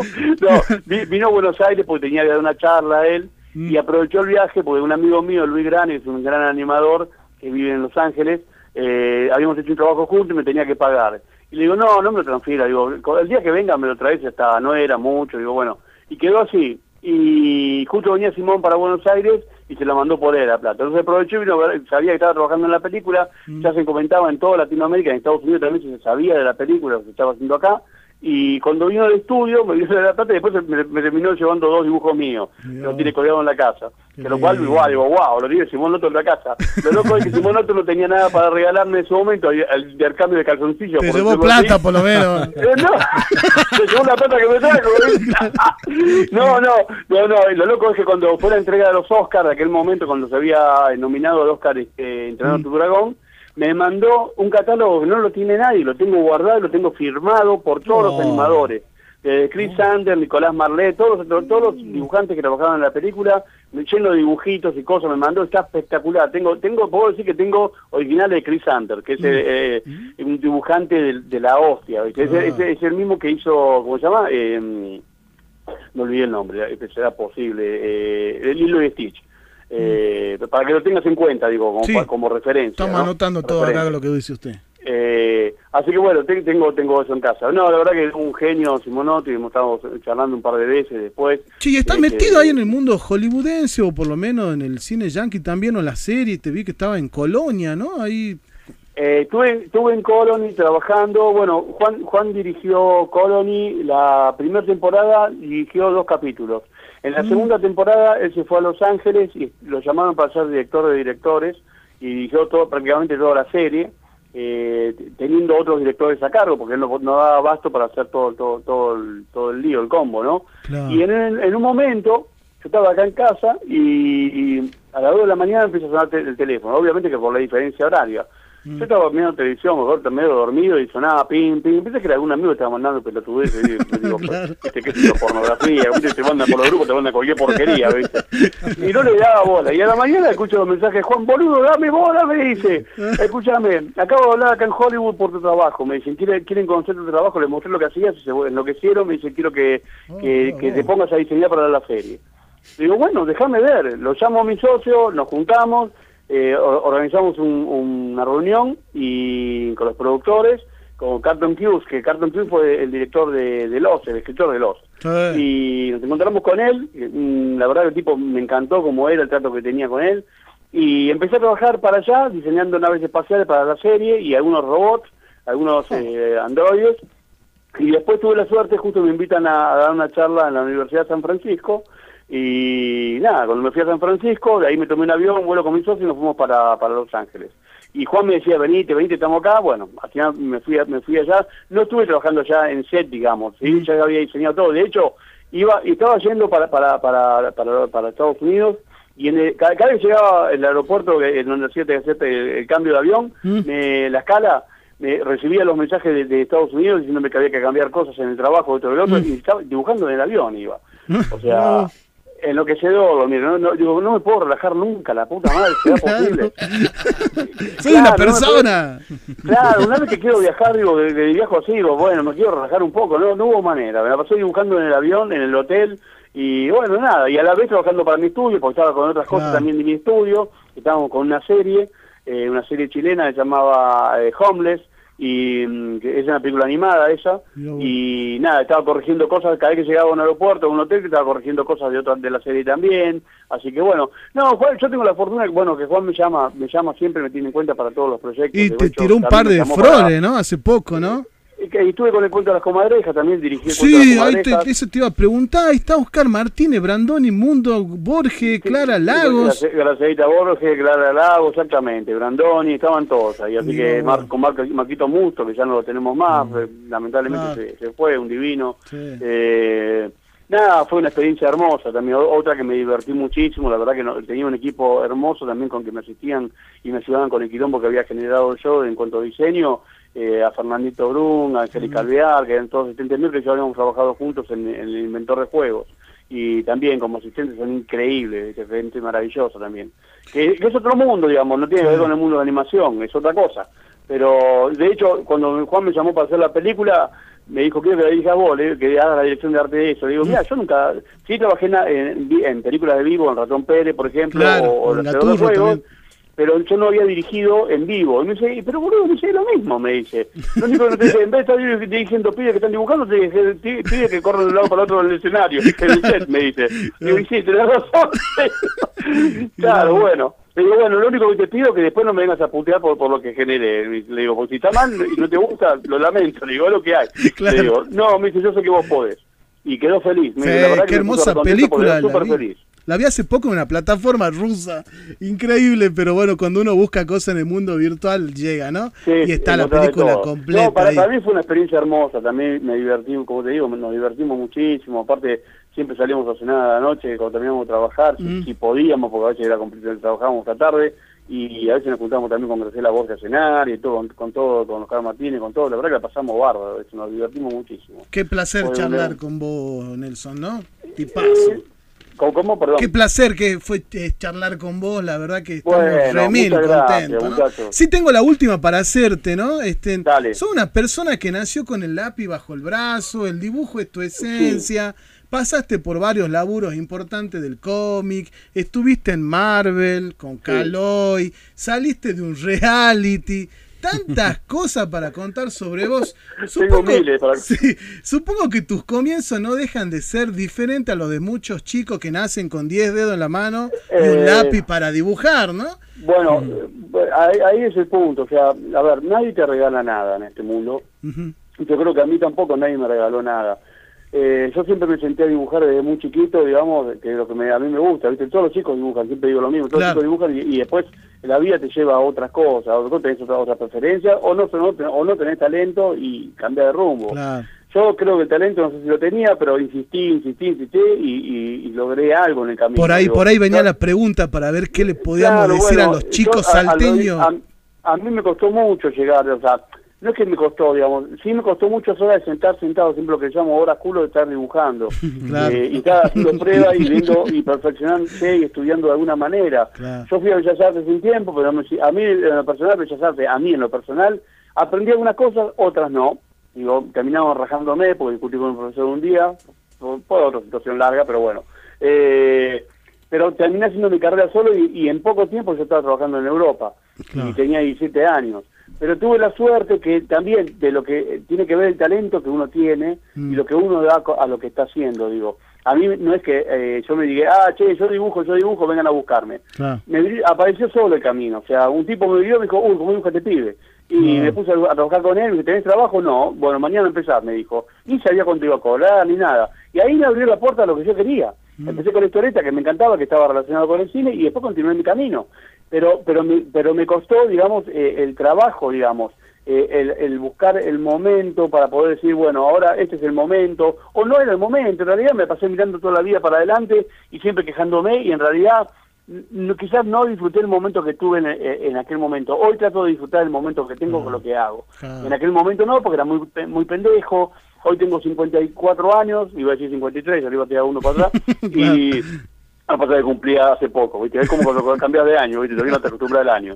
Eh, y bueno, nada, eh, ho- hoy trato de disfrutar un poco eso, digamos, el dibujo.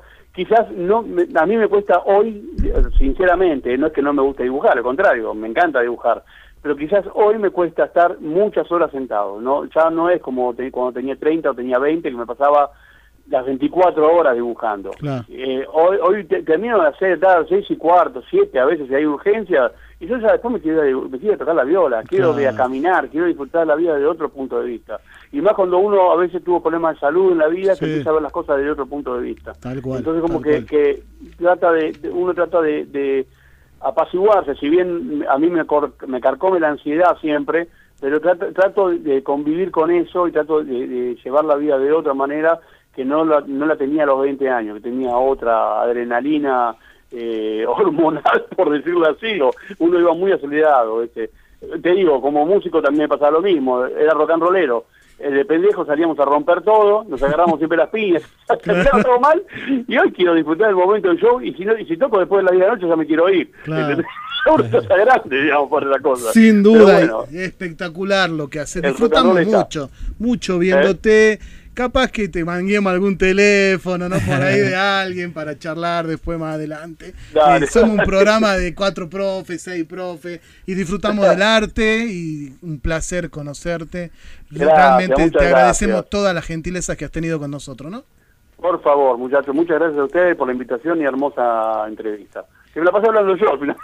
no, como tiene que ser. Te iba a decir, la próxima no te hacemos pregunta y largate vos solo. No, está bien, muchachos. Un placer y bueno, espero, espero ir a morfar empanadas ya, divino. Lo esperamos. Un abrazo, estimado. Gracias. Abrazo grande, chicos, que sigan muy, muy bien. Saludos a toda Salta. Gracias. Abrazo. Perdonen que me agrande, pero soy un barrilete cósmico, lo más grande. Navego contra el viento, haciendo lo imposible me divierto hasta que su objetivo complete. Este jinete no se baja del cohete por un campo minado de terreno peligroso. Me esquivé todas las trampas de oso. Diariamente el sol fue mi testigo y la luna la que me regaló el camino. Me caí pero me levanté de la primera. Como se levantan las flores en primavera. Sin rasguño, se hace pequeño el universo cuando levanto mis puños. Le dije a mi coraje antes que te dé calambre. Cocíname las ganas que mis sueños tienen hambre. Y los deseos me vieron nacer. Los árboles me vieron crecer. El océano me vio navegar. Las estrellas me vieron cruzar. Las estrellas me vieron llegar. Las estrellas me vieron perder. Las estrellas me vieron ganar. Las estrellas me vieron correr. Las estrellas me vieron volar. Las estrellas me vieron perder. Las estrellas me vieron ganar.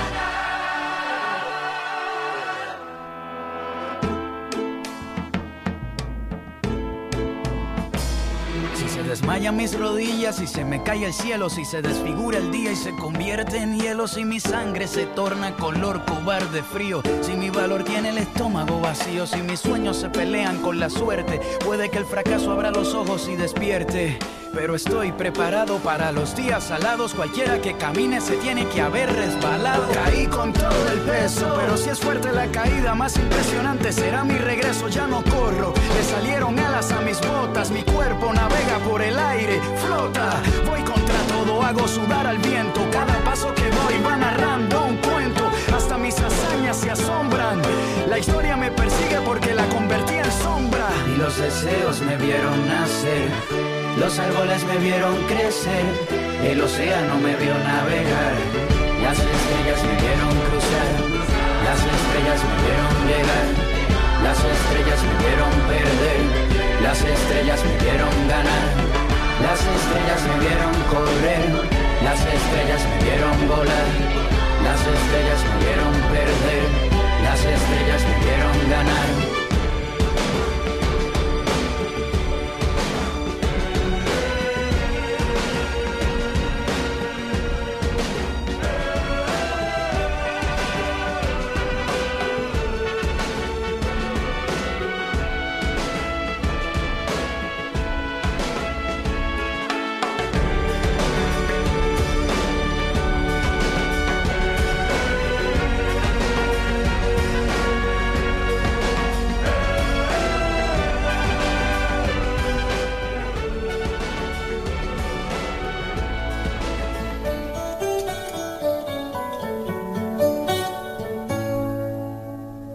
Música del alma.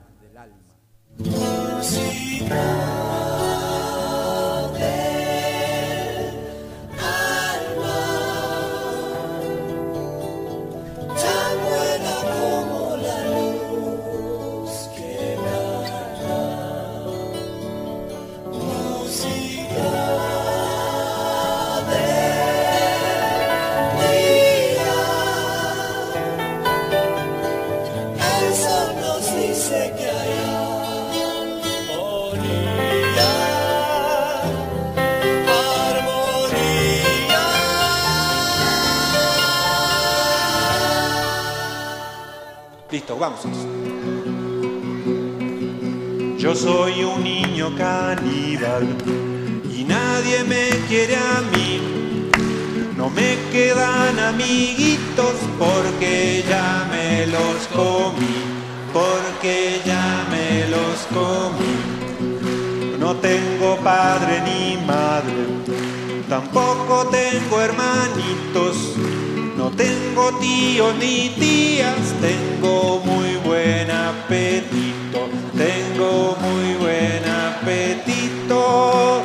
Nunca me río, nunca juego, vivo alejado de la gente, ni abro la boca ni sonrío, estoy cambiando los dientes. Bien, bueno, ahí de fondo, de fondo, de fondo, escuchamos a Luis María Pesetti, ¿no? Acá en Música del Alma vamos a hablar un ratito, un ratito de él. De Luis Pesetti, eh, Pesetti ese, ese niño caníbal, ¿no? Yo digo que Pesetti es un, un niño en formato, en, en un envase de adulto, digamos. Agrandado, claro. En un formato de adulto, en un envase de adulto. Bueno, Pesetti, gran músico. En realidad él es músico terapeuta, ¿sabían, no? Por eso. Ah, Con tanta- razón, ahora entiendo todo. Claro. Y obviamente actor y escritor argentino. Creo que mm, no sé si lo creo que lo conocemos más como escritor y como músico que como actor. Pero evidentemente uno ve algunos videos de él y se da cuenta que bueno, tiene una formación artística eh, bastante completa. ¿m?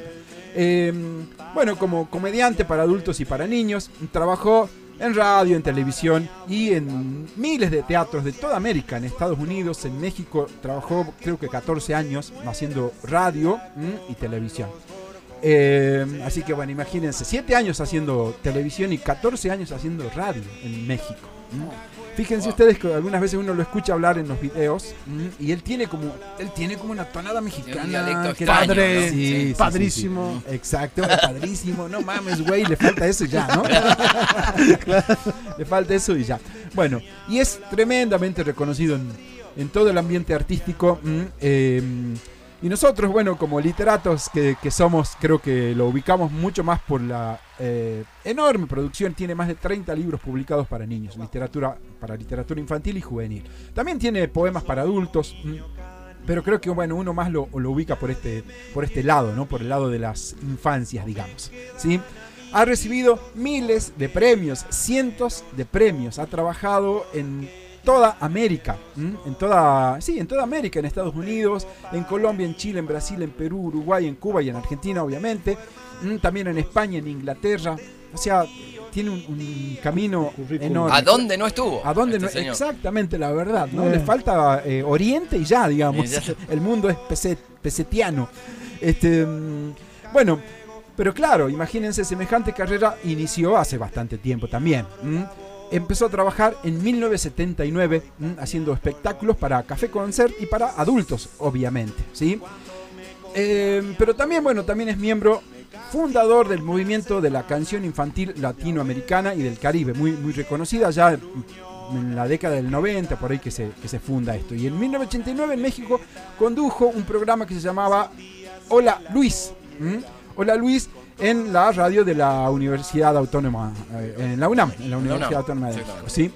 Y bueno, regresa en el 2001 acá a Argentina y se instala ya directamente acá, eh, conduciendo el conocidísimo un programa mm, por nuestra radio, por Radio Nacional, que se llamaba El Vampiro Negro. ¿sí? Oh, qué tema. Que- exactamente, sí, por el que, bueno, obviamente recibió eh, algunos premios, ¿no? Este, galardones para, para radio. Eh, ¿Y saben qué más? Por ejemplo, ¿qué otro premio recibió? Eh, no sé si les suena este premio. Premio Casa de las Américas. ¡Wow! Vaya que suena, ¿no? Con este, bueno, su novela este, El Ciudadano de mis zapatos. ¿m? Premio de White Ravens, también por, por El Ciudadano de mis zapatos. Y cinco premios Gardel también. Así, de onda, Las digamos. cositas que tiene en Es- la, la esas cena. cositas nada más, ¿sí? Bueno, pero siempre, digamos, este, lo que decíamos hace un rato, ¿no? Siempre este, lo asociamos al mundo infantil, al mundo de la literatura, al mundo de la música, al mundo del humor. Tiene mucho de humor y a propósito de esto, mucho de creatividad también. Dice Pesetti a propósito de la creatividad, cito, la creatividad como concepto está muy mal, muy mal baratada, dice, ¿no? Dicho en abstracto se convirtió en un valor que parece decir todo y no dice nada. Desarrollar la creatividad es tener un oído muy atento a lo que pasa, a lo que te llama la atención, pero además está muy asociado al deseo, al impulso, al entusiasmo, a la convicción. Creo que son la necesidad y el deseo imperioso que te llevan a la creatividad. No hay creatividad sin deseo imperioso y sin oficio en el cual se aplique. Un creativo, dicho así, a solas, es como un pavo con colores.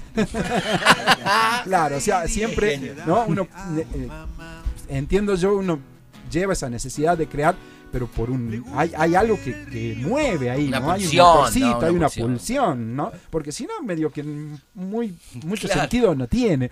Y creo que la gran pulsión que tiene Pesetti en ese sentido, y con esto este, más o menos vamos a ir este, cerrando un poco, es que eh, se, se ha transformado en la voz de la infancia, digámoslo así, ¿m? de lo cotidiano. Él habla del moco, de la caca, este, los, los, no, no sé si los maltrata a los chicos, pero dicen, uy, qué público asqueroso que me ha tocado. Sí, Oh. eso le encanta a los chicos. Sí. Eso le Le encanta a los chicos. Muy de payaso de peatonal eso, Eh, ¿no? Sí, es- Lo he visto en la peatonal por acá. Sí, vaya, vaya. Las letras crueles, cruentas Las también, letras ¿no? crueles, letras cruentas, del el vampiro, el, el que no alguien que no tiene una cabeza, la maestra que hace caca, el moco que me tengo que sacar de la nariz, el niño caníbal que se come a la abuela, en fin, eso, ese mundo, Cosas agradables para los chicos.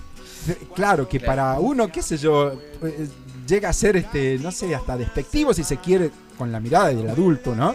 Pero para un niño, que un adulto le diga, le cante eso y encima con humor, eh, con música y demás, evidentemente este, lo transforma en algo este, digno de mirar y de escuchar, ¿no? Así que bueno, ese básicamente sería lo que tendríamos que rescatar de em, Luis María Pesetti. Culmino diciendo esto, todo lo que se puede hacer con el lenguaje me divierte, dice Pesetti. Para mí, el lenguaje es un juguete. Disfruto cuando juego con las palabras y el absurdo. Gracias, Fantástico. gracias Luis. Gracias, Luis. sí, Qué puente gracias. para lo que viene después. Sí, Uh. un gran puente para lo que viene después. Vamos a escuchar un poquitito de música, vamos a las noticias y ya volvemos. Tete es un nene que le gusta ir al río con su papá.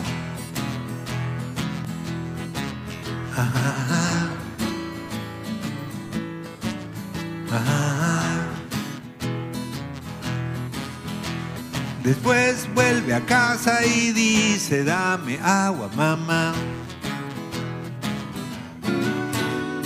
Le gusta ver el río cuando pasa un avión. Le gusta ir a la hamaca y los barcos que tiran humo cuando pasa un helicóptero y el tren. Máquinas poderosas, ruidos fuertes. Y él se siente así también.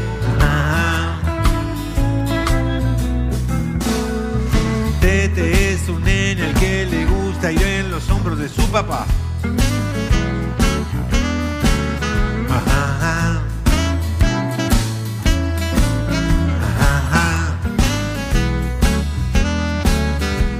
Después vuelve a casa y dice, tengo hambre, mamá.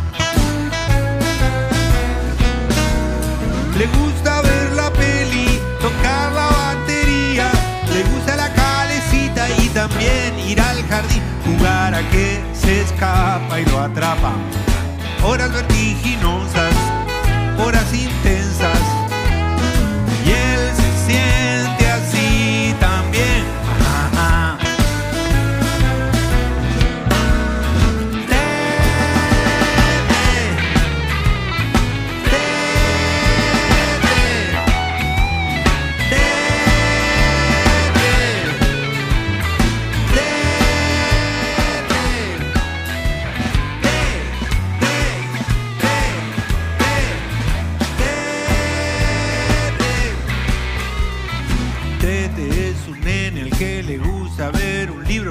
mamá.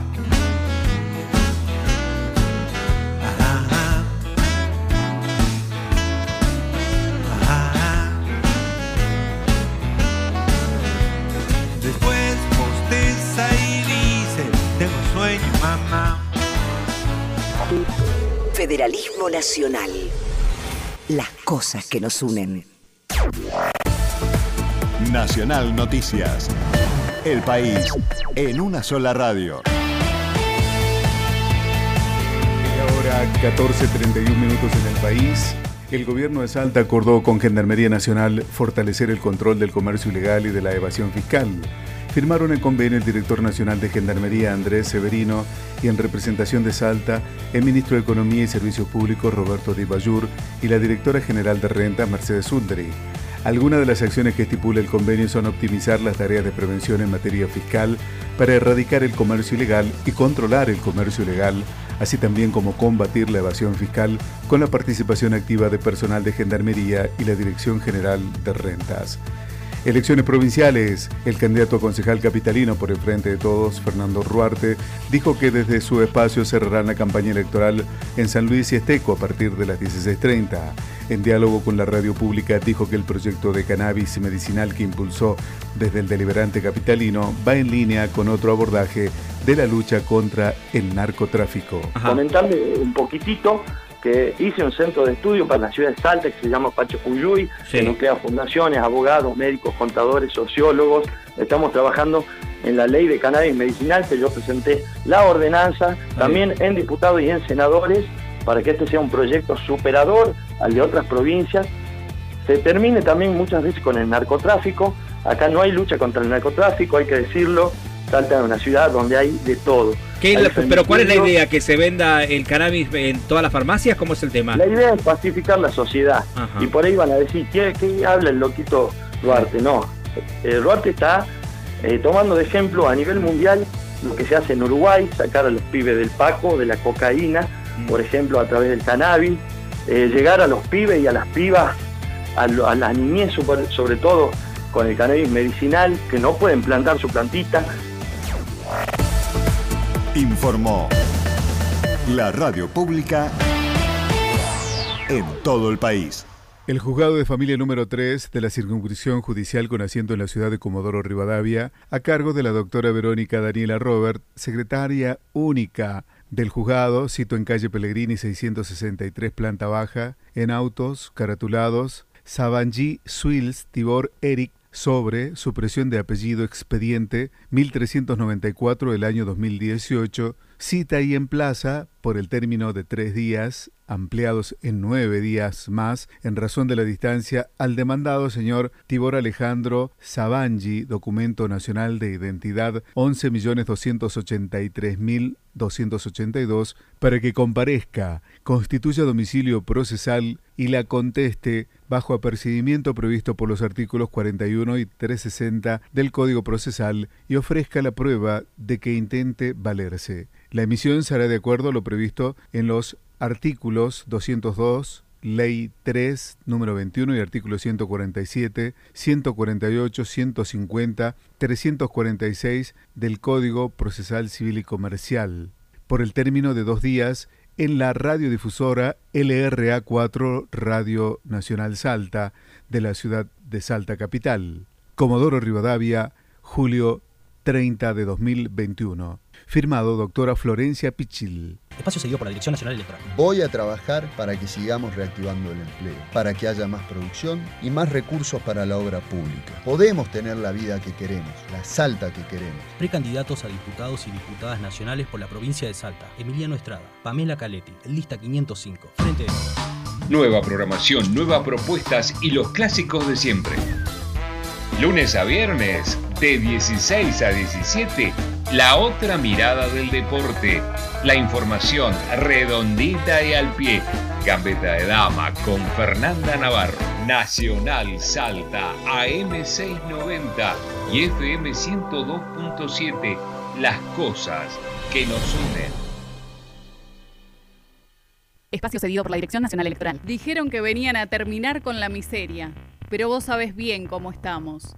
El Partido Obrero y la izquierda Estuvimos siempre del mismo lado. Nos unimos para derrotar el ajuste. Cristina Fosfani, Daniela Planes, diputadas nacionales, lista A, Frente de Izquierda Unidad. Este domingo, Salta elige. Elecciones Legislativas Provinciales 2021. Un equipo de 30 periodistas de Radio Nacional Salta. Más de 50 corresponsales de toda la provincia. Móviles de exteriores, todo cubriendo la jornada electoral. Este domingo, a partir de las 8 y hasta que conozcas los ganadores, Salta elige. Toda la información y el análisis con invitados especiales. Salta elige.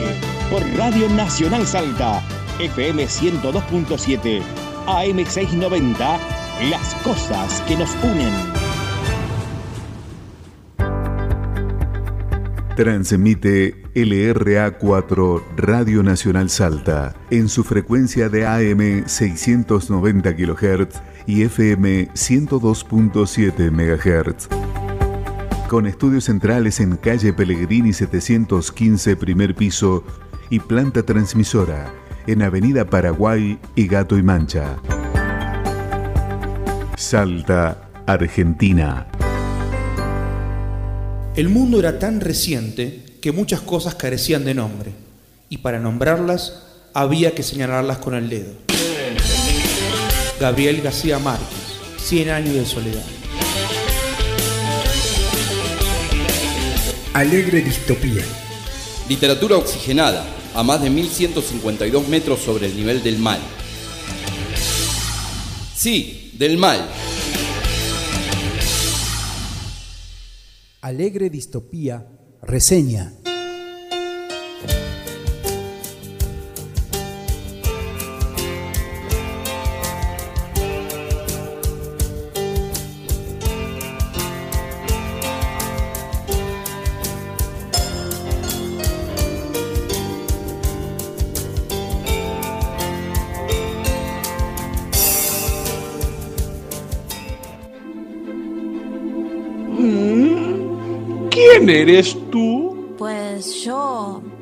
Ahora mismo, señora, ni lo sé.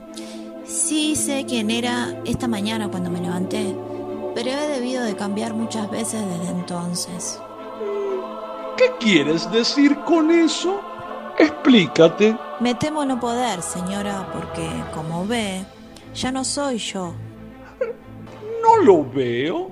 Temo no poder exponerlo con mayor claridad, porque para empezar, ni yo misma lo comprendo.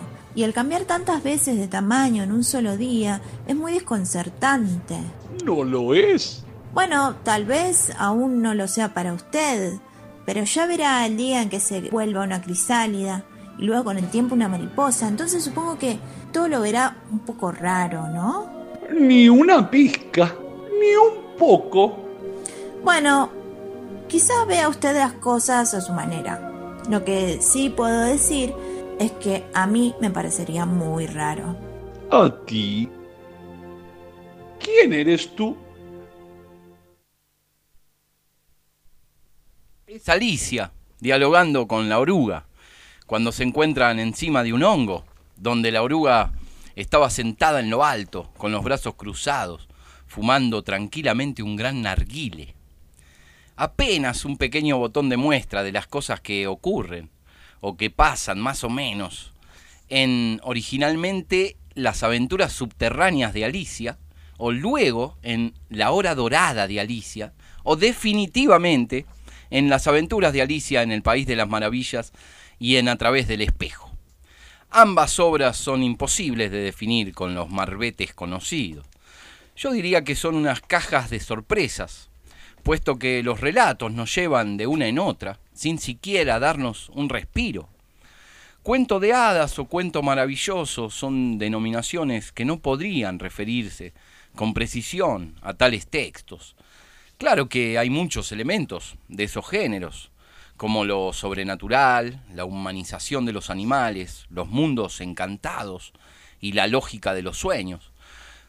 Pero sin embargo, los hechos no ocurren en el pasado remoto que érase una vez, sino en el tiempo presente de la protagonista. Además, entre los variadísimos y numerosos personajes entre ambos textos, no hay nada ni parecido a un hada ni a un duende, ni tampoco se trata de la hilación de vicisitudes ocurridas a personajes con simbólicas sanciones morales. Carroll, seudónimo de Charles Ludwig Dodson, nos propone otra cosa. Es bien conocida la gestación de Alicia, su planificación improvisada a bordo de una barca, en un paseo junto a las pequeñas hermanitas Liddell, entre las cuales Alice es la más entusiasta, y por cuyos ruegos insistentes el matemático inglés se puso manos a la obra para elaborar por escrito todo lo que se le había ido ocurriendo. La Alicia de carne y hueso fija las reglas del juego. Le pide que en lo que fuese a contar hubiese nonsense, es decir, disparate, sin sentido. Digamos que la niña impone una sola regla, que no haya el consabido mensaje moral o sentimental, o de cualquier otra índole. Carroll la sigue al pie de la letra. Como quería la niña, se trata de un gran disparate. Dentro del ámbito de la significación se van operando los geniales juegos, los retruécanos, las situaciones desopilantes. Pero que quede claro, no es que simplemente se rompan las reglas de la lógica, sino que se van configurando otras maneras de ver el mundo, contralógicas, antilógicas, superlógicas. En estas cajas de sorpresas hay de todo.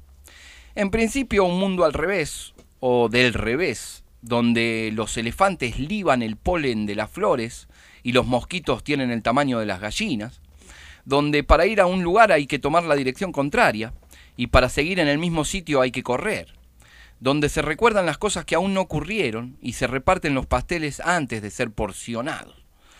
Las transformaciones son moneda corriente, de manera alucinante las de Alicia, que va variando de tamaño de acuerdo con lo que beba y tome, transitando tramos del relato en su forma diminuta, como del porte de un ratón, o al contrario, partes donde de tan larga no se puede ver los pies, y entonces se imagina comunicándose con ellos por cartas.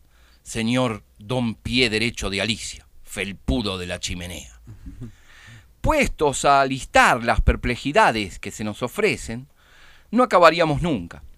Habría que anotar los regalos de incumpleaños que ostenta Humpty Dumpty, los bruscos pasajes de lo figurado a lo literal, como ese mar de lágrimas en que Alicia está a punto de ahogarse. Otra eternidad nos llevaría a consignar todos los juegos de lenguaje que constituyen desopilantes jalones a lo largo tanto de Alicia en el País de las Maravillas como en A través del espejo. En tal sentido, un personaje, para secar a sus compañeros empapados por el mar de lágrimas, comienza a contar la historia de Guillermo el Conquistador para ver si ello los deja secos. Las palabras maletín de Humpty Dumpty y todo el episodio que lo tiene como figura principal también son gran muestra de los magistrales juegos lingüísticos que sin embargo campean por todos los mundos. La pulsión lúdica gobierna todo el itinerario y se ve que los límites de lo posible se van disolviendo bajo la sonrisa del lector. Los personajes presentan la misma abundancia y heterogeneidad compositiva relativas a las situaciones y al lenguaje. Desde un angustiado conejo blanco, pasando por una oruga fumadora, un gato de Cheshire que va apareciendo y desapareciendo por etapas, un sombrerero loco, una liebre de marzo, todas las cartas de la baraja francesa, un huevo arrogante, una falsa tortuga, un grifo, las piezas de ajedrez, un niño cerdo, flores parlanchinas, hasta un hombre de papel y una, viviente pata de cordero. Sin duda, la clave del éxito ininterrumpido de los textos de Lewis Carroll tiene que ver con esta dimensión lúdica, con estas operaciones, con el absurdo, con el sentido, con la exacerbación lógica. Quizá debamos escuchar más atentamente lo que la reina le dice a Alicia respecto de la falta del hábito de lo imposible. A veces llegué incluso a creer en seis cosas imposibles antes del desayuno. El texto encanta porque nadie rehuye jugar, porque en su capacidad creativa la imaginación no tiene límites, y nos ofrece la dicha de volvernos niños momentáneamente, jugando a dialogar, a hacer como sí, si, a que la vida explote de sentidos.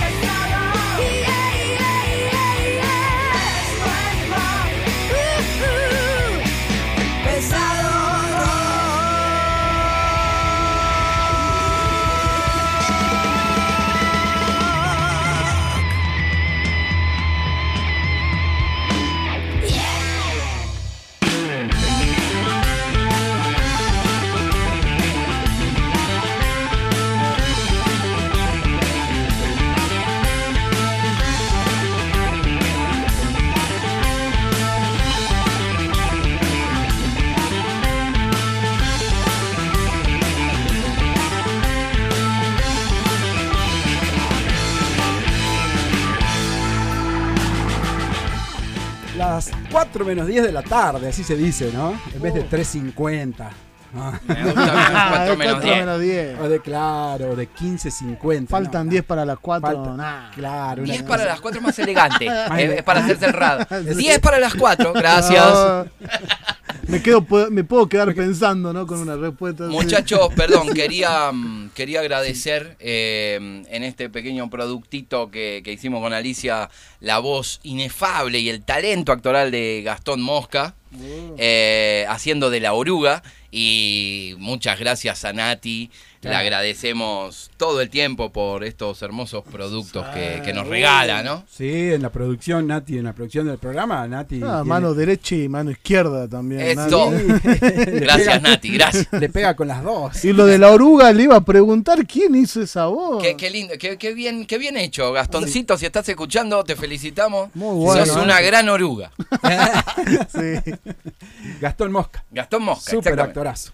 Un gran actor. Un, un gran actor. Sí, como un gran escritor fue Lewis Carroll, ¿no? Lewis Carroll. ¿Saben que hay un síndrome que se llama síndrome de Alicia en el País de las No me Maravillas? digas. Oh, bueno. Que se supone eh, lo tenía. Lewis Carroll, ¿sí? Mira vos. Es eh, el hecho de este, una enfermedad neurológica, enfermedad, dicen, vaya a saber, qué sé yo, enfermedad neurológica conocida en su honor como síndrome de Alicia en el País de las Maravillas, que desfigura la percepción del tamaño de las cosas.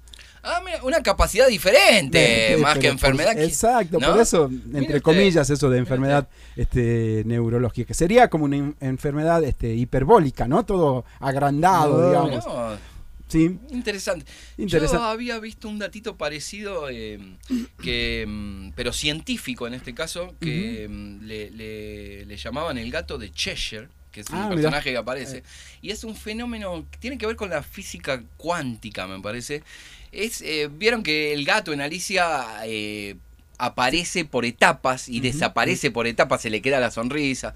Bueno, esto es, tiene que ver con yo no entiendo nada de física, le tendría que preguntar a alguien, pero es como eh, un- una imagen que se separa de, de un átomo, al- algo que se separa del átomo en, en relación con el tiempo y que primero aparece una cosa y después la otra.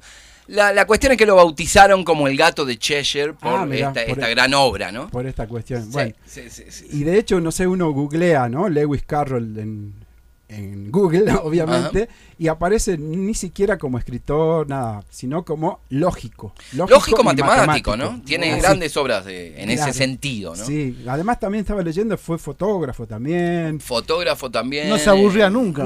No, no, no, pero Para- tiene, tiene investigaciones en la lógica sobre todo. Pero se- uno entiende, ¿no? Entiende por qué. Porque para mí Alicia tiene, además de todas la- las cualidades que tiene, me parece que en, en lo que es la lógica, el sentido, ¿no? Es como Mm. las maneras de explotar un sentido, de llevar el sentido para cualquier lado, ¿no? Exacto. Esto me parece que es... Es fantástico. Yo Sí, le no. agradezco al programa eh, porque me hizo, me hizo disfrutar muchísimo. Me, me leí la saga completa de Alicia y me, me reía, ¿no? Me reía cuando lo leía, no, no lo podía creer. Lo, lo había leído hace mucho y volví a ser un niño por, por, por una tarde. Te digamos. pasa lo mismo cuando reseño, ¿no? Sí, ¿no? Empezá en esa cebolla que te van saliendo capas y capas y capas. ¿no? Claro, Y disfrutar aquellas cosas que alguna vez te gustaron también lo tendrían que hacer. Me he dado cuenta, ¿no? Que leer un libro que me ha gustado antes Volver a leer, volver sí. y volver a cosas nuevas. Siempre ¿no? es otra cosa, ¿no? Siempre, es otra cosa, ver otra peli. Sí, bueno, con, a mí eh, personalmente me pasa con la música. Cuando, Ah. cuando vamos eligiendo los temas para el programa, este, escucho, para elegir un, un tema, no sé, debo escuchar seis, siete temas así. Y te quedás enganchado. Y me reengancho, me- Claro. pero me reengancho. De hecho, por ejemplo, al principio pasamos un tema de Spinetta. Bueno, Spinetta Ah. para mí es un Plegaria. maestro.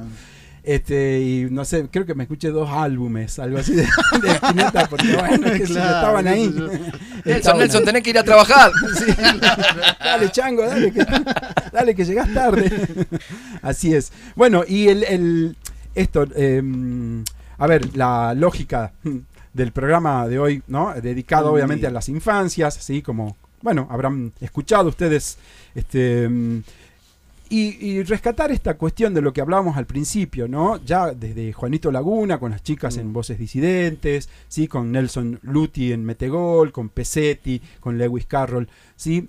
Creo que el, el hecho de, de la imaginación y la creatividad y la transparencia que, que tienen los niños, ¿no? Creo que es un, no sé, es, es como un tesoro que, que sí o sí llevamos adentro, simplemente hay que saber este, descubrirlos. Yo pienso, y esto es personal, que la mayoría, o creo que todos los artistas, tienen un niño adentro que florece y hace maravillas, digamos, cada uno en, su arte, ¿no? El caso de Lewis Carroll, por ejemplo. El hecho de lo maravilloso, este, esta posibilidad de, de, crear mundos, de inventar mundos, eh, y bueno, en este caso transmitirlos o plasmarlos o llevarlos, ahí está, a la literatura, ¿no? Este, bueno. El arte tiene esas cosas, el ¿no? arte tiene esas Tiene cosas. algo de niño, podríamos Tiene- decir. Exacto, exacto. La sí. creación eterna, ¿no? Y, y el, el- el gusto por jugar, ¿no? No, no hay que ul- Uh. nunca olvidar el juego, ¿no? Me parece No, que esa es eso- la clave exacto, también. ¿no? sí, sí, sí. Y, Nunca. y- y otra cualidad de los niños que yo espero no perderla nunca es eh, la capacidad de asombro también, ¿no? Me parece que es- Mm. nunca hay que cap- nunca hay que dejar de asombrarse y nunca hay que dejar de querer jugar. Que- sí, si eso sí, está todo bien, ya está, ¿no? Puede pasar cualquier cosa. Los juegos de legales como el casino. ahí. ¡No! Eso puede No. generar alguna- No, algunas no, no. cuestiones. No, no hablemos de eso. Me conocés, guacho. Bueno, Hay que eso, eso claro, eso ya eh, son juegos medio ayornados ya, ¿no? Como para mayores y demás. Sí. Bueno, hay gente que dice también que muchos de los varones principalmente, este, mm, cuando nos compramos juguetes, eh, simplemente volvemos a ser niños, pero le cambiamos el precio, ¿no? Como que nos compramos un juguete que, bueno, podemos comprar, obviamente, Claro. porque, qué sé yo, laburamos, en fin, lo que fuera. Este, por ejemplo, no sé, yo me compré una guitarra, ¿m? Este, que me salió unos, unos pesitos y, y bueno, ahí está. ¿Para qué laburamos, muchachos? Claro, y para, Para qué comprarnos cosas. Claro, laburamos para volver a ser niños, ah, para volver a disfrutar de, de los niños. ¿Qué recuerda usted, Martín, de la niñez? ¿Así algún recuerdo bonito que tenga? ¿O no? ¿Qué sé yo? No, be- Sorprendente, algún recuerdo sorprendente. Ay, deje- no, es que no tengo tiempo, ya son las cuatro, tendría que. Me ponen una. Sí. En un tiene en la brete. escalera de la casa de mi abuela eternamente. ¿Sí? En esta tarde salteñas. Sí, Sin que pase un perro.